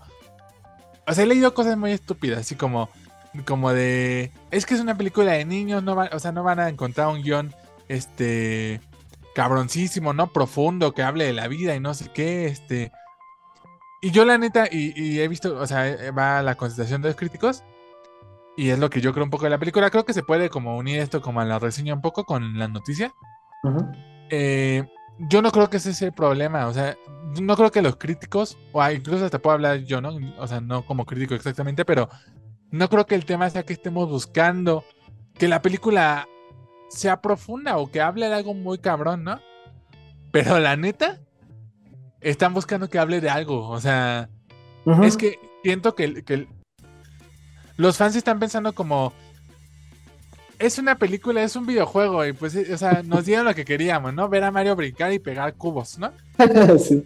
Y está bien si eso es lo que a ti te gusta, o sea, nadie está aquí quejándose de los gustos de alguien, o sea, si te gusta ver, te gustó Mario porque te dio lo que querías, que era recordar el juego, pues está bien, pero eso no la hace una buena película, o sea, porque la, no manches, a mí se me hizo mucho ruidoso, o sea, la disfruté porque, por ejemplo, tú- me acuerdo que tú dijiste que algo que tenía que los personajes son memorables, y sí, pero son memorables porque ya eran memorables. O sea, ya, ya eran, o sea, ya, ya, nosotros ya los queríamos. O sea, con que saliera Mario brincando, güey, ya era como, no mames, Mario. ¿sabes? Porque lo- los conocemos, o sea, no- nos, nos gustan, ¿no? Ya estaba. Es que ah, se me hace algo grave, o, o sea, en la película, porque es una película que ya, ya estaba. Ya tenía todo. O sea, ya tenía los personajes, el universo. Solo le tenías que crear una historia chingona. Sí, meterle algo lo único que no hicieron fue hacerle una historia. O sea, de verdad no trata de nada. Y yo creo que una película no puede tratar. Sí puede, pero a lo que voy es que no puede ser una buena película cuando se trata solo de una misión de un videojuego. O sea, es solamente ver el, videojuego otra vez, pero con gráficos más Sí, chingones. como la cinemática, ¿no? De un juego. Ajá, exacto. Y eso, o sea, lo agradezco porque sí, o sea, me divertí, ¿no? Y tiene sus gags. Por ejemplo, lo, lo que más está haciendo ruido es Bowser, ¿no? Con su, con su historia de que está enamorada de Peach y su canción. ¿Sabes por qué es lo único que está haciendo memorable? Porque es el único cabrón que tiene una mini historia, güey. Sí, que tiene O un sea, desarrollo, ajá. Es sí. que es el único que tiene. eh, eh, y eso no lo ven como los fans que creen que la crítica nada más está quejando. Si Bowser está haciendo recordar es porque el único que tiene ahí una historia un poco que. Pues que desarrollar. Lo demás de verdad es solamente. Es que es absurdo pensar que la película no trata de nada. Y, y no hay una gran diferencia entre. Entre la película de Mario Bros. y la de Minions, la neta. O sea, yo creo que Sí. hasta Minions tiene más historia que esta, güey. Pero O sea- ¿sabes qué? O sea, sí, sí puedo entender eso, pero yo el problema que tengo, porque yo estoy, o sea, no estoy del lado de los fans, güey, porque también he visto pendejadas como, es que los críticos no, no le entendieron porque no entendieron las referencias. No, mames, o sea, no, no es eso, o sea, una película no son referencias, ¿no? Yo por el lado que, o sea, porque veo como dos lados muy radicales, que siento que empezaron los fans, obviamente, ¿no? Porque Ujú. los fans al ver el tomatómetro, no, ¿cómo mi película? ¿Cómo creen? Como que en esa búsqueda de aprobación o de que, no sé, ¿sabes? Como que si algo no te, te gusta o no te gusta, eh, ya es pedo en Twitter, ¿no? Tienes que a fuerzas de darle la razón a quien está, lo está posteando o que lo está tuiteando, ¿no? Ujú. Y entonces yo siento que lo- los fans vienen con esta idea de que no, es que como la película es una chimonería, cómo no te va a gustar. Y entonces los críticos vienen desde su punto de vista de repente muy mamón, ¿no? A decir, es que los niños no se merecen esta mierda, es que los niños, ¿cómo es posible? Güey, cuando antes hemos tenido películas horribles, o sea, ¿me vas a decir que tú aguantaste más eh, ver Minions? O sea, que esto? No, neta, no, o sea, no, eso no me cabe. Pero güey. es que, pero es que esta depende solamente, o sea, obviamente aguantamos más esta, pero porque los personajes ya los queremos, o sea, es que Sí, esto ya pero- estaba hecho en automático. Sí, sí, sí, pero a lo que voy es, eh, como que me choca ese radicalismo de decir, ¿cómo una película así puede hacer tantos? Güey, ¿cuántas películas de, de, de- de ese mismo tipo han hecho millones de dólares y más? Y nadie, nadie está quejándose, pero es, es por eso, o sea, es por ese... Sí, como ese lo que está mal es como radical. lo radical, ¿no? Como Ajá. están muy al extremo uno de otro, ¿no? O sea, ninguno porque- entiende el punto del otro. Ajá, porque, o sea, o sea, de verdad, a ver, las, peli- las películas que son las más taquilleras necesariamente tienen que ser las más chingonas, no es cierto, no, no es cierto. Las películas más taquilleras son porque la- son las que les dieron al público lo que, lo que más querían, ¿no? Y ese es, ese es el problema, güey, ese es el- por lo que a mí me molesta un poco el lado de los críticos de quejarse tanto de, de, de eso, cuando antes ya ha habido peores cosas, ¿sabes? Aquí al menos- Aquí al menos fue eso, güey. O sea, darnos personajes memorables. Yo me la pasé muy chido. Y sé juzgar a la película por lo que me está dando, ¿no? No por eso soy blando con ella. y Digo, no mames, es una chingonería. No, porque sí está hueca. eh, todo se resuelve bien pinche fácil. No hay co- o sea, yo, por ejemplo, lo de Mario, cuando tiene este conflicto con su papá, dije, güey, ojalá de ahí salga algo bonito, ¿no? Y no, se les olvida y ya lo resuelven. Yo pensé que iba a ir sobre algo de la hermandad. O sea, yo pensé que iba a ir so- sobre algo de la hermandad porque Y lo se- tiene, pero no está explotado, güey. Nada más es ahí. Pero nada, o sea, es, Sí, es no un diálogo, o sea, es Sí. un diálogo, hay que estar juntos, o sea, eso no puede ser una Sí, película. o sea. exacto, sí, estoy de acuerdo. O sea, justo creo que está, está, está muy radicalizado de ambos lados. Ujú. Pero la neta, a mi parecer, o sea, sí es muy mamón de parte de los críticos como buscar eso. Pero no creo que sean más los críticos que dicen eso que los críticos que están diciendo nada más es que no trata de nada, ¿no? O sea, no es una buena película, ¿no? No todos están diciendo como quería que fuera una película que, que hablara de algo chingón y que, o sea, que los niños no se merezcan esto, ¿no? Sí. Siento que ese es un porcentaje muy mamón de los críticos. Y, y creo que algo que habla mucho de los fans que se quejan de la crítica es que no leen crítica. No, O sea, entonces es, solo es ven muy un fácil. porcentaje. O solo, O solo ven en la cabeza así de. Super Mario Bros. no era la película que esperábamos. No, no mames, ¿cómo? O sea, ¿cómo, cómo agarras así ¿Cómo dices esto de mi infancia, cabrón? Sí, o sea, y, es- y eso, o sea, siento que aquí los fans son los que están peor, o sea, no están, no están Como escuchando, siempre. no están escuchando al, al crítico que, que está dando su punto, o sea, sí tiene un punto, es lo que te digo, o sea, no, el, la, es válido que te guste la película, o sea, es muy válido que te guste porque te recordó, o sea, yo te dije, te escribí cuando, cuando regresé de verla, me recordó que jugaba con mi hermana y esto de los niveles, porque sí tiene mucho la moralidad del juego a la película, como bien dijiste, lo Ujú. tiene perfecto. Pero es que eso ya estaba hecho, entonces no puede ser chido, o sea, lo Sí. único que le falta es una historia que, que hable de algo, de verdad solo es una misión y eso es absurdo. Y los fans no escuchan, o sea, los fans no les puede decir que su película no es buena, o sea, que, que no sea buena no significa que no te pueda gustar, simplemente que no es buena, ¿no? Sí. Y, y pues sí, está ahí radical y, y eso me tiene muy de malas y creo que aquí la neta, si vas a criticar a la crítica, de Perris, léela. Leen, sí. O sea, de Perry, métete a ver el, quién está hablando de eso y qué dice y cómo lo está fundamentando. Y ya porque hay- o sea, se están demostrando así bien cabrón la ignorancia de los críticos son unos pendejos cuando se nota que no leen crítica, ¿sabes? Sí, ¿no? Y que no todos son referencias, la neta. O sea, sí las referencias están chingonas, pero. mm, o sea, ¿sabes? Yo aún así la sigo disfrutando, ¿sabes? La sigo recordando y digo, la volvería a ver, pero concuerdo con todo lo que se ha dicho, ¿no? O sea. Está hueca, No, yo ¿no? no, ¿eh? Yo ya no la veo de nuevo. está, está cagada, yo sí la disfruté. Te digo que a mí la estrellita está depresiva. Ajá. Está bien Eso y Bowser son lo chido. Sí, Bowser también está muy chingo. Y ahora sí vamos a hablar con spoilers de Super Mario Bros. Que como ya dijimos en, en la sección anterior, pues sí, no tiene historia. eh, pues eso se resuelve muy fácil. Es básicamente como si jugaras el videojuego. Creo que lo pusimos muy bien, ¿no? Son la cinemática, ¿no? Eh, que todos los juegos tienen. Totalmente, sí. Y, y, pues bueno, eso, yo, yo la verdad sigo sosteniendo lo que, lo que dije la semana pasada, yo me la pasé muy chido, la disfruté. Es lo que te iba a preguntar, ¿no ha cambiado tu opinión tanto? Así de que sí No. es. No, o sea, supongo que sí, como que, ¿sabes? No sé si te pasa a ti, que cuando te gusta algo y lees, como, como que dices, estaré mal o qué, y la piensas, pero siento que hasta que no la vuel- vuelva a ver, eh, no puedo decir, ¿sabes? Porque sería basarme en, en seguir una corriente, no, es que sí está bien culera, me arrepiento, o es que sí está bien chingona, no, no puedo decir, o sea, hasta que la vea otra vez, ya te diré. Igual ya no la disfrute tanto, pero al menos yo me acuerdo y sí, digo, está cagada, me la pasé chido, me reí, me pareció... Yo sí siento que sí la película hace un poquito más el trabajo en sus personajes, güey. No digo que los desarrolle, solamente digo que crea cosas padres con ellos, con su personalidad, sus interacciones, ¿sabes? Como que siento que en los juegos solamente es It's me, Mario, y oh, O sea, como que solamente no hay como que nada, o sea, sí están esas relaciones, pero aquí les dieron un poquito de esencia, a mi parecer. O sea, pero es que yo creo que tienen, hasta tienen un poquito de esencia, porque Ujú. es la naturalidad de, de una película, o sea, no escrita, o sea, simplemente pues los Ah. personajes deben hacer algo que hagan Sí, ellos, sí, sí, porque pero- no podría ajá. ser solamente Mario diciendo it's Mario y ya, ¿no? O sea, No, pero, que pero, pero, o sea, a lo que voy es que resultan memorables, o sea, no, no digo nada más que, no estoy diciendo, la película tiene personajes, no, pero no, no, por la sea- construcción, o sea, no, es que no, no son memorables por la película.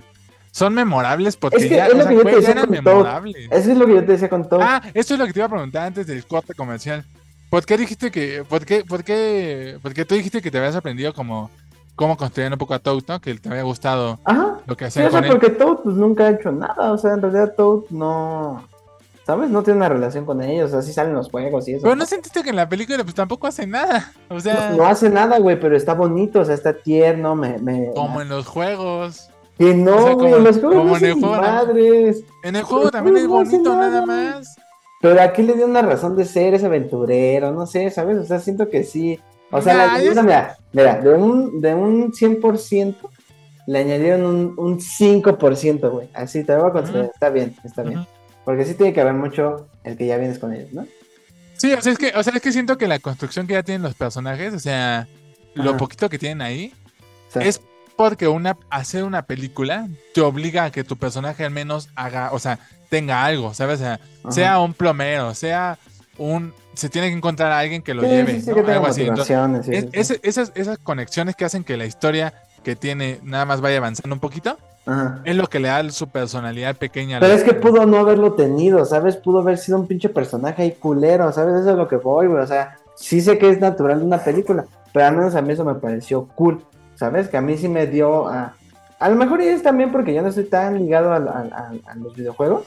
O sea, porque sí los he jugado, pero no conozco tanto a, a profundidad así para decir, no, es que Toad viene de aquí y, y así es su relación con Mario. No sé, o sea, tampoco estoy diciendo que es un completo desconocido, ¿no? Pero no sé, a mí eso me pareció lindo, ¿sabes? O sea, también con entre No. Luigi y Mario, era lo que, eh, por ejemplo, era lo que platicábamos. Eso está muy relegado, güey. O sea, eso nunca hay una hermandad y aquí al menos. De hecho, a- consigue justo padre. yo creo que lo mejor de la película son sus primeros 10 minutos, güey. O sea, Ujú. cuando ves como un poco lo de la relación entre ellos y así, Sí. yo pensé que iba, porque sí tiene esto de que no van a rescatar a la princesa, ¿no? Sino que la princesa les ayuda a rescatar al hermano ahora. Sí. Y yo pensé que iba sobre, o sea, de verdad tenían algo chido para, no, nadie está pidiendo una profundidad, ¿no? Pero, pues que trataba sobre, sobre dos hermanos que se necesitan o algo así, pero no se trata de eso. Es diferente que una película te diga, siempre vamos a estar juntos y creo que, que en el diálogo ya te explicó de qué va la película, a que no vaya de nada. O sea, Sí, sí, sí, estoy de acuerdo. no sé, yo sí siento que va mucho del- de, pues de lo que los juegos ya estaban hechos y los queremos por los juegos, ¿sabes? O sea, Sí. la secuencia más chingona es la de Mario Kart. Pues porque Mm. todos hemos jugado Mario Kart, güey. O sea, nos mamó ver cómo se avientan cosas y se ve más chido. O sea, se- Sí. es como. Es, es que lo resumiste perfecto. el- es la cinemática del juego, pero así a full, así en 12. Con el render más cabrón. 18K, güey, así. sí, Sí, sí, sí. sí, O sea, o sea, siento. El soundtrack está chido. también. eh, la música está cool. O sea, es que por eso nos gustó. O sea, porque yo no estoy diciendo que la odié. O sea, solamente estoy diciendo que es una mala película, ¿no? Pero salí feliz porque me hizo recordar eso. O sea, tiene los tonitos de videojuego, ¿no? Eh, Ujú. turu, tu, tu, tu, tu. O sea, todo ese tipo de cosas. Tú lo escuchas y es, es muy poderoso. Y, y- y, y eso nos, nos lleva a lo que está pasando en la taquilla que creo que de verdad no se esperaban. Yo creo que estaban conscientes de que iba a ser exitosa, Pero pero no así de exitosa. Y, y me incluyo. O sea, yo no pensé que, que, que fuera, una, que me fuera a costar trabajo encontrar los boletos. O sea, pensé que iba a ser así como, pues los compro ese día, ¿no? Y, y ya estaba medio llena la sala. Y se No, llenó. güey, está ¿Dos? cabrón, ¿eh? Hay muchísima gente. Ver a gente disfrazada. O sea, e- eso, eso es como el top de la película que está siendo exitosa. O sea, iban muchas personas disfrazadas, familias. O sea, entiendo que es una película de niños y se la están pasando bien y cumple ese objetivo, ¿no? Sí. Eh, y, pero yo no pensé que fuera a ser así de cabronamente exitosa, ¿eh? Así, muy, muy cañón. Y creo que solo fuimos tontos, porque ahora que lo pienso, ¿por qué no iba a hacerlo? O sea, Eh, pues tiene No, a los niños, no tiene a las familias, tiene, Tiene a los fans, este, ajá, tiene a los fans así de corazón, a los ya 30 años, 40 años, ¿eh? sí, Pues todos, o sea, realmente quien no ha visto Mario Bros. es porque plano es un amargado así de. Sí, o, o vive en una Pues, ¿qué es roca. eso? sí, man. Sí, sí, sí. Sí, totalmente. Sí, Y, sí creo que sí, o sea, de aquí ya, o sea, esta película va a plantar el, de aquí van a ser una nueva, nueva era de franquicias, vas a ver, o sea, tú bien lo dijiste, que los otros estudios ya deben estar así de, güey, ¿qué compramos? ¿No? ¿Qué, qué viene? Kirby, Porque esto, Zelda. ajá, o sea, y sabes que a mí me daría, no va a pasar, no, no va a pasar, y, y siento que ese es un problema constante que va a tener la franquicia de Mario. No van a cambiar de estudio. Y es que es, No, eso es importante, es, algo que no hemos, es algo que no hemos mencionado. La película es mala porque viene de un estudio que no ha hecho nada bueno. O sea, es mediocre en sus historias. ¿no? Es mediocre en su historia. Es, es chingón en su animación, porque sí es muy buena en su animación. Y lo demostró Mario. Pero todas las películas de Illumination son basiquísimas, así. Básicas, amor. Y creo que la única que tiene una ligera historia es mi villano favorito. Y la uno. Sí, también tiene cosas bonitas, ¿eh? Pero. Ajá, o sea, son contadas, ¿no? Pero son buenos justo para crear como momentos, como, Ándale. como personajes, ¿sabes? Y, y, y por eso, bueno, pero eso me defrauda un poco porque la verdad, por ejemplo, está en una nueva de Mario, yo no tengo ganas de... No voy a ir mañana a Es que, verlo. es que siento, es que siento que, bueno, es que quién sabe, güey. O sea, te iba a decir, esto de no tener historia, ¿crees que les funcione para una segunda? Pues eh, probablemente, güey, ¿no? O sea, O sea, hecho, es, que, es que no creo porque si lo ves como a modo negocio, como ellos ven ese desmadre, yo creo que van a decir, güey, hay que hacer otra igual, ¿no? O sea, ahora, porque por algo no salen todos los personajes aquí. O sea, eso, eso es más Claro. que Falta obvio. O sea, Yoshi, falta, falta Yoshi, Wario, Wario. Faltan así varios villanos, faltan explorar más cosas como de los juegos, ¿no? Ujú, Y por algo, o sea, porque está planeado que haya Sí, más es- y explotar esto. ujú. Pero yo creo que si ven que le está yendo tan cabrón a esta, pues ¿por qué van a cambiar la fórmula? Si la fórmula Ujú. fue exitosísima. Sí, claro. Entonces yo, yo creo que las siguientes van a ser como Minions. Una, una películas donde se exploten los personajes hasta ya que ya no haya más y hasta que ya de verdad ya no podamos Sí, para vender más, para vender para más, vender pero más las pero juguetes. como películas no van a trascender. Sí, lamentablemente. Sí, Y sí, eso porque está triste, o yo, sea, yo estaba en la postura de que, de pensar en el objetivo de la película, ¿sabes? O sea, siento que igual y me contradigo un poco en algunas cosas, pero... Porque, por ejemplo, con Minions me molesta que se hagan películas nada más para vender juguetes, y con Mario no, ¿no? Pero, pero ya si lo pensamos así, sí, güey, o sea, sí, sí... Digo, ojalá, no creo que pase, pero pues si ya después se les ocurre una historia al menos, güey, que no sea nada más ver cómo vas de punto A a punto B como en el juego, pues estaría chido. O sea, porque a mí al menos aquí me funcionó, pero ya una segunda sí diría, chale, pues ya otra cosa, ¿no? O sea, ya al menos que les pase algo, ¿no? O sea, Ah. porque eso, eso, es, eso es algo importante. O sea, en, en ningún momento, o sea, y no, eh, o sea, sabemos que es una película para niños, pero no por eso no va a tener Es que a eso eh, iba justo, o sea, consecuencias o, no por ser niños no tiene que tratar de nada, porque ese es el, ma- el mayor, lo que con la que más le están defendiendo todos. Es una Sí. película de niños, señores, ¿no? O sea, no se pongan a quejarse de, pues es Sí. para niños. Pues sí, es de niños, pero, pero que trate de algo, o sea, porque los niños no son pendejos, los niños no necesitan nada más ver que brincan y se ríen y wuhu y ya, o sea, pues pueden, Sí. pueden entender una historia, Sí, ¿sabes? porque a Mario no le cuesta trabajo nada, o sea, entra y nada más tiene su secuencia de montaje a los Rocky y ya, güey, ya es el experto, ¿no? Eh, y pues sí, o sea, sí muchas cosas, no sé, a mí, o sea, por ejemplo, esas cosas, por ejemplo, pienso, se la perdono, porque a mí me hizo recordar eso, güey, como eh, tú jugabas y te repetías un nivel un chingo de veces. Sí, totalmente, y eso es. Pero, pero, pues no va más allá de eso. O sea, tal vez yo por eso la leí así, ¿sabes? Como que yo sí me fui con la idea de esto va a ser así y venga, ¿no? Y me dejé llevar. Pero, Pues pues, sí. si entras más a detalle era lo que te decía. Si entramos más y nos ponemos más, este. Sí, pues es que ni siquiera es exquisitos, o sea, nada, es un poquito más específicos, o sea, como de, de verdad es que es molesto que no trate de nada, o sea, no puede, o sea, ahorita funcionó, chútate cuatro de esas, así Sí, no. iguales, así de No. una película que se vea muy chingona, pero no trate de nada, qué Sí. flojera, o O sea, sea, no. esta sí la veré otra vez, güey. Pero ya, o sea, no sé, ¿sabes? En un año ya no sé, güey. O sea, ¿sabes? no Sí, sé. o sea, y, y- y- y eso molesta de la gente que la está defendiendo, Sí. que, di- que, que- que se escuden, en, es para niños, no es para ti, ¿no? O sea, pues ya sé, o sea, no estoy diciendo que, que, que yo quisiera esto y que tratara de algo muy cabrón, Sí, pero sí. que tratara de algo. Es que hasta suena absurdo de verdad decir que trate de algo. O sea, Y es que siento que es lo mismo con Minions, pero los Minions no tienen güeyes treintañeros, cuarentañeros que lo defiendan, Exacto. ¿no? exacto. Porque sí, Minions es eso, ¿no? Y, y yo, y es por eso que a mí me parece que la crítica, o sea, es lo mismo, es lo que te decía hace rato de que la, la, la- la conversación está muy radicalizada. A que como es, digamos, ya algo un poquito más mainstream, más grande, más que tú puedes opinar, ¿no? Eh, como que se mete esto, pero para mí es eso, o sea, creo que ha habido películas y, al mismo nivel que han hecho la misma cantidad de dinero, o sea, tan solo chequeé las más tranquilas de la historia, ahí está Minions, ahí está mi villano favorito 3, ahí está la era de hielo, o sea, ¿sabes? Las últimas de la era de hielo, que han sido películas así, ¿no? O sea, huecas, o sea, no, no, no, no tienen nada. Y nadie ha hecho, esa, nadie, na- nunca se ha planteado la conversación de, ¿los niños merecen esto? ¿No? Y ahora se está haciendo. Si, si eso lleva a algo bueno, qué chido, pero me parece un poco radical que ahora Pues sí, y no antes. Pero está bien, si ahora está pasando, está bien. ¿No? claro. Sí, y no tiene que ser tan, tan.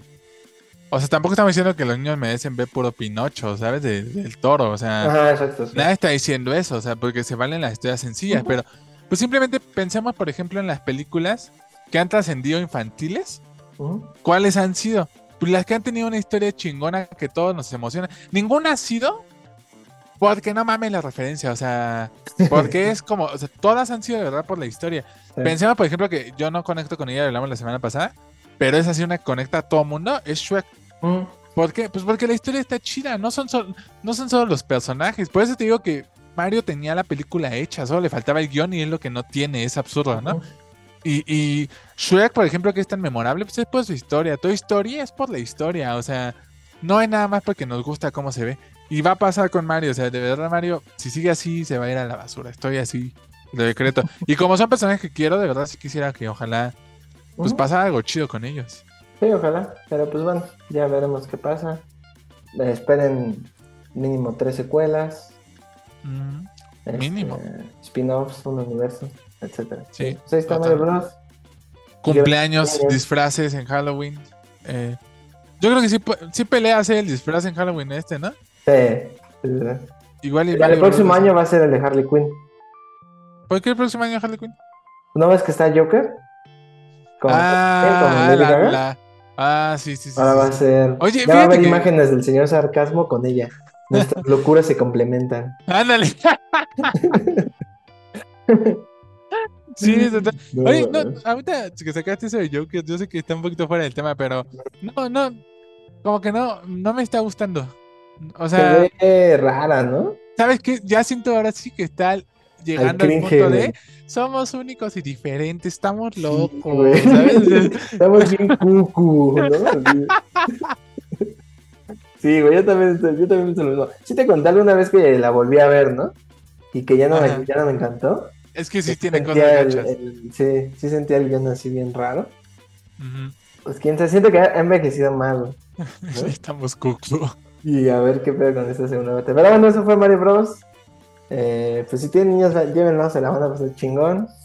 Yo digo que está cagada. No esperen la gran cosa. Sí, los niños se la van a pasar bien. Decir eso, la verdad. O sea, está cool así decir, no esperen mucho, ¿no? O bajen sus Pero sí no esperen mucho, o sea. Pero los niños, o sea, los niños se la pasan bien. En mi sala había niños y me dio mucha ternura verlos emocionados, ¿sabes? O sea, Sí. como se reían y hay una parte donde Mario, o sea, es que tiene diálogos tan básicos como se avienta un tubo y dice, soy Mario, ¿no? Y se avienta. Y el niñito le gritó, hola Mario, ¿no? O sea, como bien feliz. O sea, por esos niños que no te molesta escucharlo. O sea, que no es como de, ay, una, porque entiendes que es una película infantil, ¿no? Sí. Y dos, porque la está disfrutando, o sea, porque le está generando algo y eso está bonito. Y creo que eso vale mucho la pena. O sea, no está peleado todo lo que dijimos con eso, con que un niño disfrute una película. Exacto. Pues ahí está. Eh, pues bueno, pues vamos a la que sigue. Esto ya son las reseñas y vamos a hablar de una que ya lleva, ¿qué? Dos semanas en cartelera, que es Calabozos y Dragones, aquí la platicamos. Apenas la pudimos ver, la pude ver yo. Y pues qué decir, pues lo que esperábamos, o sea, la verdad es que sí es una película bien, bien divertida. ¿Sí ¿Está chida? O sea, sí, mucho. O sea, creo que eh, me pasó al principio que sí era como. Están diciendo muchas cosas que no entiendo, pero dije, "Uh, pues ya después se, se entenderá. Ni siquiera es importante, ¿sabes? Y me pasó, me, y me acordé mucho de mi experiencia viendo El Señor de los Anillos, ¿no? Que sí decía, no, es que tenemos que ir a Minas Tirith, y es que Aragorn, y es que los no sé qué. Ajá, los qué Nazgûl". chingados es eso. Y tú así como de qué pedo, ¿no? Mm. Y ya conforme Sí. la película avanza ya dices, ah, claro, estos güeyes son acá y acá. Mm. Y eso está padre, ¿no? Que es un universo ya establecido y que lo vas entendiendo eh, conforme vas avanzando, ¿no? Y pues básicamente es un, es un heist, o sea, es una película de atraco, ¿no? O sea, eh, es muy simple también. eh, creo que, eh, porque lo ligué un poquito a lo de Mario dije, pues es un poco lo mismo, ¿no? Es este, juntar a un equipo para robarse algo o, para rescatar a alguien, ¿no? Que pues, si lo vemos es lo mismo de Mario. Acá sí tiene un poquito más de sustancia porque va un poquito de, de como hasta del abandono parental, ¿sabes? Eh, el duelo, como que tiene cosillas no tan así puta Sí, no, no es profundo, más, pero. más, este, más desarrollado que en Mario, ¿no? Pero es una aventura bien, bien divertida, o sea, de verdad, sí es una cosa muy, muy chida. Un, un mundo que me dejó a mí fascinado, o sea, lo, lo que escribí en Letterboxd, que creo que es uno de los mundos que más me han interesado, más que muchos otros que han sido ex- explotados así hasta el cansancio, ¿no? Mm. O sea, yo veo este mundo y digo, no mames, yo quiero saber más de esto. O sea, ¿quién es este güey? Eh, eh, ¿De dónde vienen? Eh, porque está chido porque empieza y te muestran el mapa, ¿no? Y tú dices, güey, ya cuando acaba la película dices, güey, quiero conocer cada rincón de este mundo. Mm. Los personajes son muy, eh, tienen una química muy chida. Lo que te decía Michelle Rodríguez, de verdad, no se me hace una mala actriz, ¿eh? Eh, tiene mucha química con Chris Pine, lo hace, lo hace cool. Eh, los efectos, o sea, todo eh, el personaje de Sofía es Sofía Iris, Sofía Iris. Lilith, creo. Eh, pues se transforma en animales. Y no manches, estas, esas escenas de metamorfosis están increíbles. Tienen una toma La del trailer está bien chida. Sí, tiene una toma secuencia con ella muy, muy padre, o sea, muy, chingona. Tiene eso, visualmente está muy padre, está dirigido. Se ve que hay un director detrás, ¿sabes? Sí Mm. tiene una identidad visual padre. Y eso, eh, también otra cosa los efectos, no se sienten genéricos. No sé si, si te pasa que de repente ves un efecto y dices, Mm. "Puta, como que ya esto ya lo vi, ¿sabes? Lo mismo de siempre O sea, se transforma igual todo, ¿no? Exacto. Y aquí tiene conceptos visuales en cuanto a VFX muy cool. Mm. O sea, cómo se detiene el tiempo, eh, las criaturas. Eh, eh, vi, estuve viendo muchos videos de, de efectos prácticos que tuvieron en el set, como las criaturas y eso. Muy a lo Star Wars, ¿no? Como combinar efecto práctico con VFX. Muy chingón. Eh, y pues eso, yo creo que es una película que todo el mundo va a disfrutar. Había un par de niños en sala y también ahí estaban, pues sí, la estaban disfrutando. Eh, ¿Qué más puedo decir? Mm, pues nada, me dejó muy interesado. Ojalá que logre hacer lo que tenga que hacer en taquilla para que se siga Es lo que explorando. te iba a decir, que creo que no le está yendo tan chido y No, es y una más- secuela está en veremos.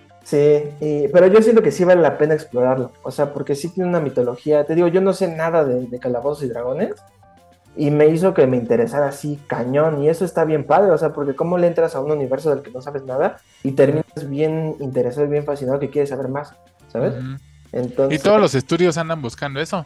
sí. Todos los estudios Sí, andan buscando la próxima gran franquicia. Y pensando en, en lo que en algún momento, por ejemplo, hace rato que hablábamos de Narnia, yo me acuerdo mucho de esta, la de la brújula dorada también. La brújula dorada. Esta- Estas historias, ¿sabes? Como muy de aventura, muy esta fantasía que, que añoras de niño, ¿sabes? Y, y esta lo tiene, y tiene eso, o sea, tiene... Y sobre todo, ¿sabes qué? Que no se toma tan en serio, o sea, incluso al ser como, me- como pues sí, como en este estilo medieval, ¿no? De esta época, eh, no es como que todo sea tan en serio, ¿sabes? No es como, sí, esta visión, de- el futuro de la Tierra, esta- no, o sea, o sea, sí, pero... Pero Sí, se la pasa muy chiquito entre ellos, ¿no? Ajá. Y la historia se siente muy contenida, o sea, sí se siente porque sí plantea que si hay una futura, eh, sí plantea un- a un malo detrás de las cortinas, ¿no? Mm. Eh, que al final no queda como, o sea, al final si no hay otra, otra secuela no pasa nada, ¿no? Pero sí plantea mucho que puede haber más, ¿sabes? Y que puede ser una escala aún mayor. Pero sí la veo difícil, ¿eh? Porque sí, sí creo que también. 68 y llevaba 150 millones.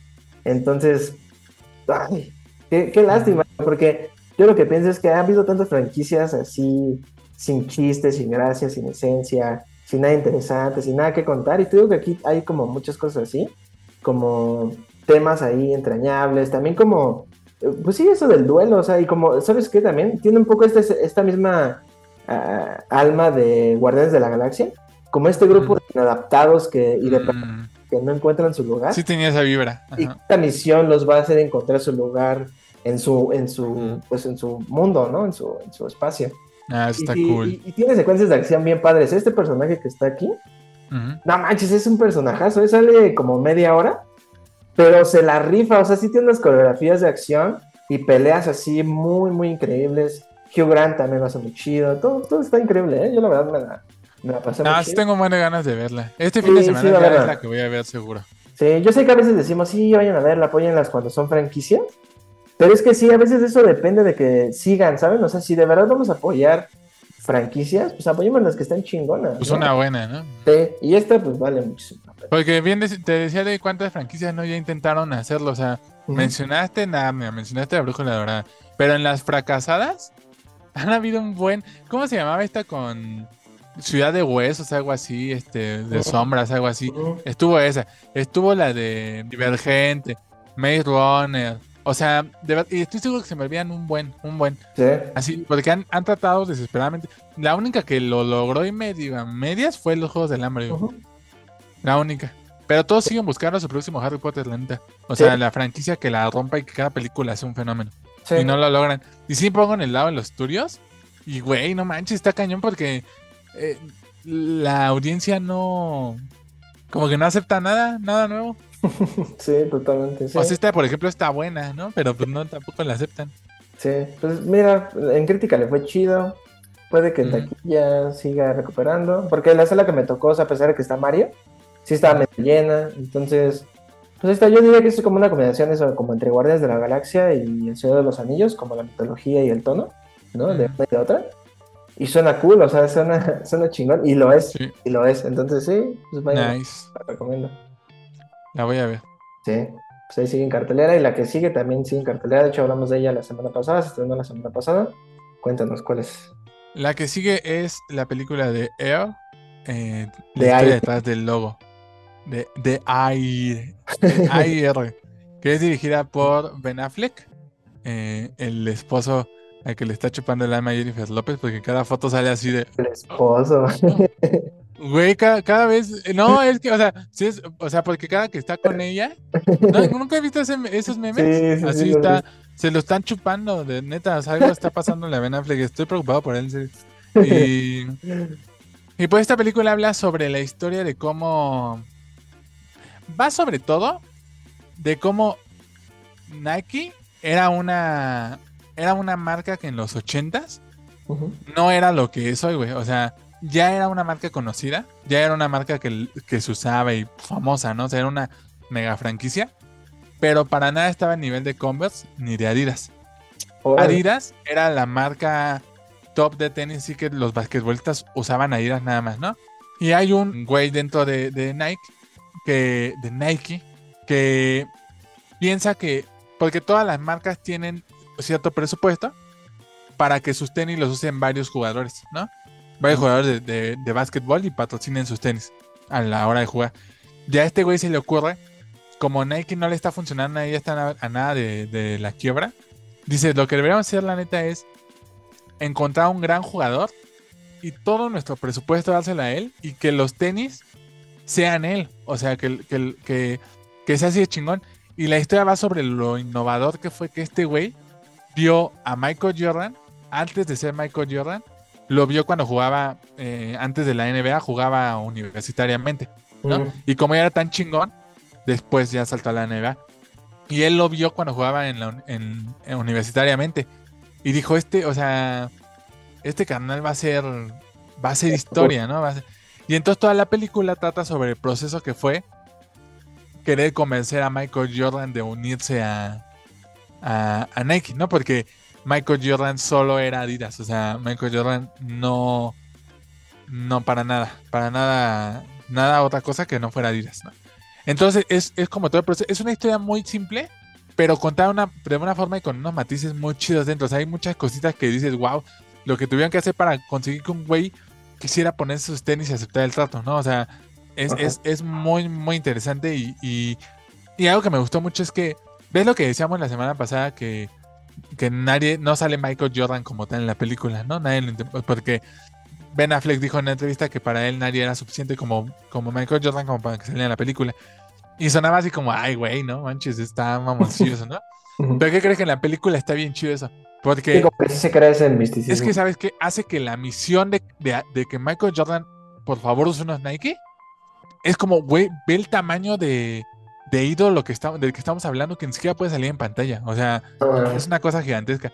Y es muy, es, es, es, esa película que, que sale y dices, no manches, no sabía esto, está bien cool. O sea, para que te des una idea, yo, ¿tú sabías que, que Converse es de Nike? No manches, ¿no? Yo no sabía tampoco, güey.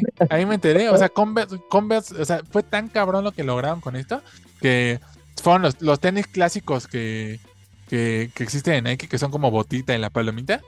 Eh, o sea, fue un caso así, pero un caso O sea, hoy en día sigue vendiendo millones de esos tenis, ¿no? Y, y, fueron los primeros tenis y los únicos, de hecho, según yo, que se crearon por el jugador, para el jugador. Por eso se llaman los Air Jordan. Y o sea, cuándo no escucharon que dice, güey, me compré unos Jordan o algo así, ¿no? O sea, porque los Jordan son como los tenis chidos, así para el deporte y eso o sea, tan cabrón que, fue icónico que el logo de Air Jordan es la figura de Michael Jordan brincando.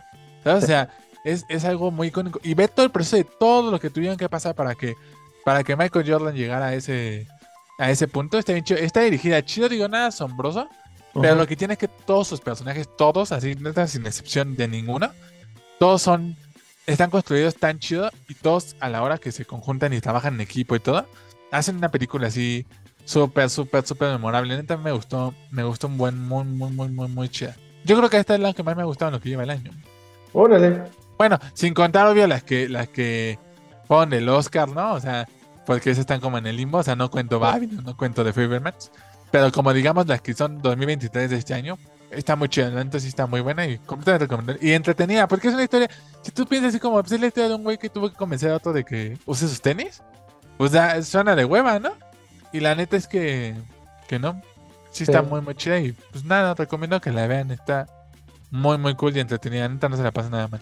Sí, pues son de esas películas que son muy interesantes y que tienen ahí este pues mucha carnita entre eso que te enseñan, ¿no? Entre que cómo te, te ilustra todas estas cosas que, que tuvieron que pasar, como dicen. Exacto. Sí, porque a mí me recordaba un poco a la de a la de McDonald's, de Fonda.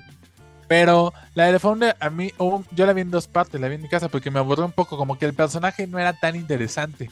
Él, y aquí lo que tiene es que todos los personajes son interesantes, no solo Michael Jordan.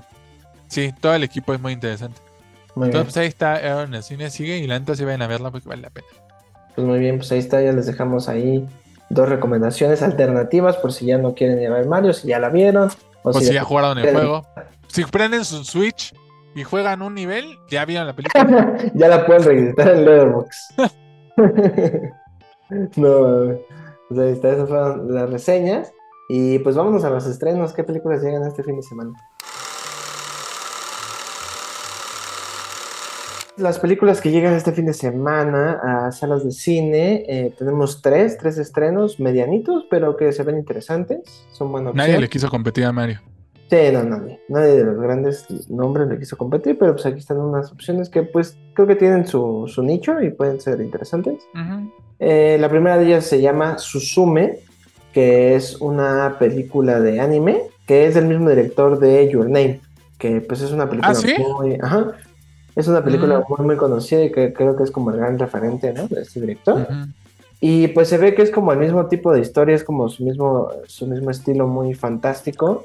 Es que el trailer no dice mucho, ¿no? Sí, está medio confuso. De por sí, por ejemplo, Your Name. Es bien eh, confuso. Ponerla en palabras y decirle de qué se trata es, difícil, ¿no? Entonces, esta película también. Pero básicamente es una chica, es igual una historia juvenil. Es una chica, una adolescente, que se encuentra este tipo como pues, muy misterioso y, se da a entender la película que le ayuda como a cerrar puertas, ¿no? Es como el elemento mágico, cerrar las puertas, porque a través de esas puertas están como que saliendo desastres que están afectando a Japón, ¿no? Y pues ahí se ve como una historia, pues medio, no sé si de romance, pero pues eso, como muy, muy, este, pues muy tierna, muy en ese mismo estilo, ¿no? Como que siento que sí se ve por ahí el romance, muy mágica, ¿no? O sea, tiene el gatito, una sillita y no hay mucho que decir más que, pues eso, si les gustó Your Name, probablemente eh, esta película les va a gustar mucho. Y pues sí vi que hizo ruido porque tan solo la preventa ya tiene rato. Eh, o sea, sí es una película. Estuvo en Berlín. Y se ve padre, o sea, visualmente estas películas, no, es, ya está, sobra decirlo, son obras de arte, de verdad. Son muy, muy bonitas. Y pues se ve interesante, yo creo que si, si tengo tiempo la voy a ir a ver, porque sí, Your Name a mí me gusta mucho. y a veces películas sorprenden, y sí se ve que hay un concepto ahí fantástico, pues medio complejo, pero muy cool. Sí, pues si ya no tiene nada que ver en el cine, pues puede que sea una opción diferente para verlo. Que, ah, el otro día fui a Cinépolis y pasan un comercial de, de estos fueron nuestros socios Club Cinépolis que más han venido al cine. Y son dos viejitos, no sé si has visto ese comercial. Ah, sí. Eh, y anuncian que fueron 110 veces en el cine. Al, 110 veces al cine en el año, ¿no? Eso significa que fueron como 2.5 veces a la semana, ¿no? Y eh, me hizo pensar como, pero ya debe llegar a un punto en el que, pues, ¿qué ves, no? O sea, por ejemplo, ya viste Calabos y Dragones, ya viste, eh, ya viste Mario Bros. Pues ya que ves, así como, pues, sume, ¿no? O sea, sí. Pero pues bueno, ahí está esa, esa película. El siguiente estreno es una película mexicana, eh, comedia romántica como muchas que ya hemos visto. Eh, se llama La Usurpadora, que es, pues digamos que como un remake de una telenovela famosísima. Es de Televisa, aquí en México. Sí, pero así cabrón de las más famosas de la historia de Televisa. Sí. Eh, y es justo sobre esto, sobre una... La premisa está, es la misma en la novela que en la tele, ¿no? Que es una morra se encuentra a otra que es idéntica a ella, así, pero idéntica, y le pide que se haga pasar por ella para ella poder irse con su amante a otro lado y, y ella se quede con la familia ahí a, fingir, ¿no? Que por eso es la usurpadora. Eh, la diferencia en este caso es que es un musical y pues eso está cabrón porque en México se han hecho musicales contados neta con una mano, güey. O sea, bien poquito. No ha habido uno desde, creo, desde que le dijiste a Dios, que era un musical eh, que adaptaba las canciones de Juan Gabriel. Sea una historia. No recomendado. Eh, y esta de los usurpadora, pues bueno, es, una nueva versión de la novela. Se ofrezca, creo que tiene su público ahí muy, muy de nicho. O sea, si le laten las telenovelas, le laten los melodramas, la música eh, pop, ¿no? Porque tiene mucha música. No es música original, es como son puros covers de canciones súper populares de los 80 Ricky Martin, Selena, Celia Cruz. Sí, no, pues sí está como tal, tal cual su público así, señor, o sea, señoras. Cabrón, sí que le gustan las telenovelas, todo eso. Entonces, pues esa es la opción. Eh, la opción mexicana. Sí, pues ahí está, por si quieren adelantarle el 10 de mayo a su mamá o si la quieren invitar, llévenla a ver La Usurpadora. Que pues sí, pues no es nuestro tipo de película, pero pues ahí está la opción, la opción mexicana para que vayan. Y la última es una película que se llama los Campeones, que ahorita vi el tráiler y se ve, se ve buena, ¿eh? se ve divertida. Es básicamente un entrenador de básquetbol de la NBA, que lo interpreta Woody Harrelson, es el que sale en Zombieland. Eh, ¿En qué más sale? En Zombieland. En Zombieland 2 también sale. Zombieland 2. No, en, en Venom, ¿no? De Carnage sale en, Ándale, es, es Carnage, sí. Sí, tienes razón. en los Juegos del Hambre.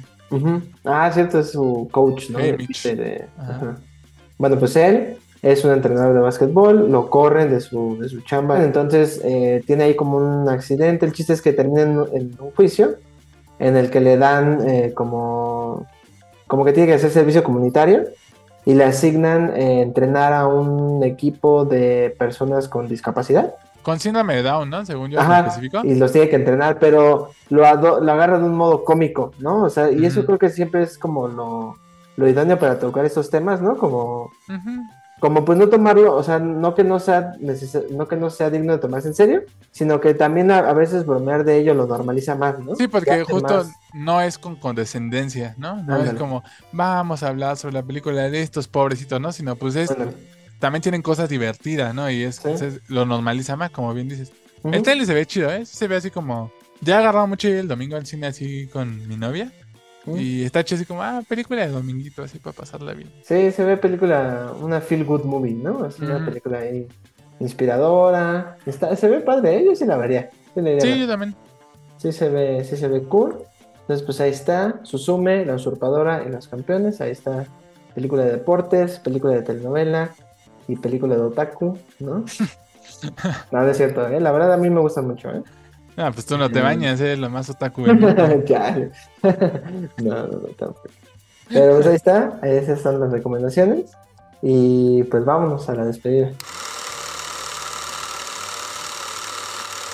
Y pues eso fue todo, amigos, por el día de hoy. Gracias por escucharnos una vez más. Creo que el capítulo de hoy estuvo muy, muy variado. Estuvo medio ñoño, como es costumbre, pero pues, o sea, si están aquí también son medio ñoños, ¿no? Entonces, este. Eh, el top me dejó con mucha hambre, así que me urge terminar este podcast. Parece, Irme a ¿no? cenar, Que vamos a cenar sándwich o una cosa así. un sándwichito de No, huevo, algo así. no lo que mencionamos en el top, pero pues ahí está. Ujú. Bueno, el sándwich de huevo es todavía más factible, ¿no? Aunque no tan rico como ese. Exacto. No te voy a hacer un sándwich, pero con Pero de jamón y queso nada más. Ajá.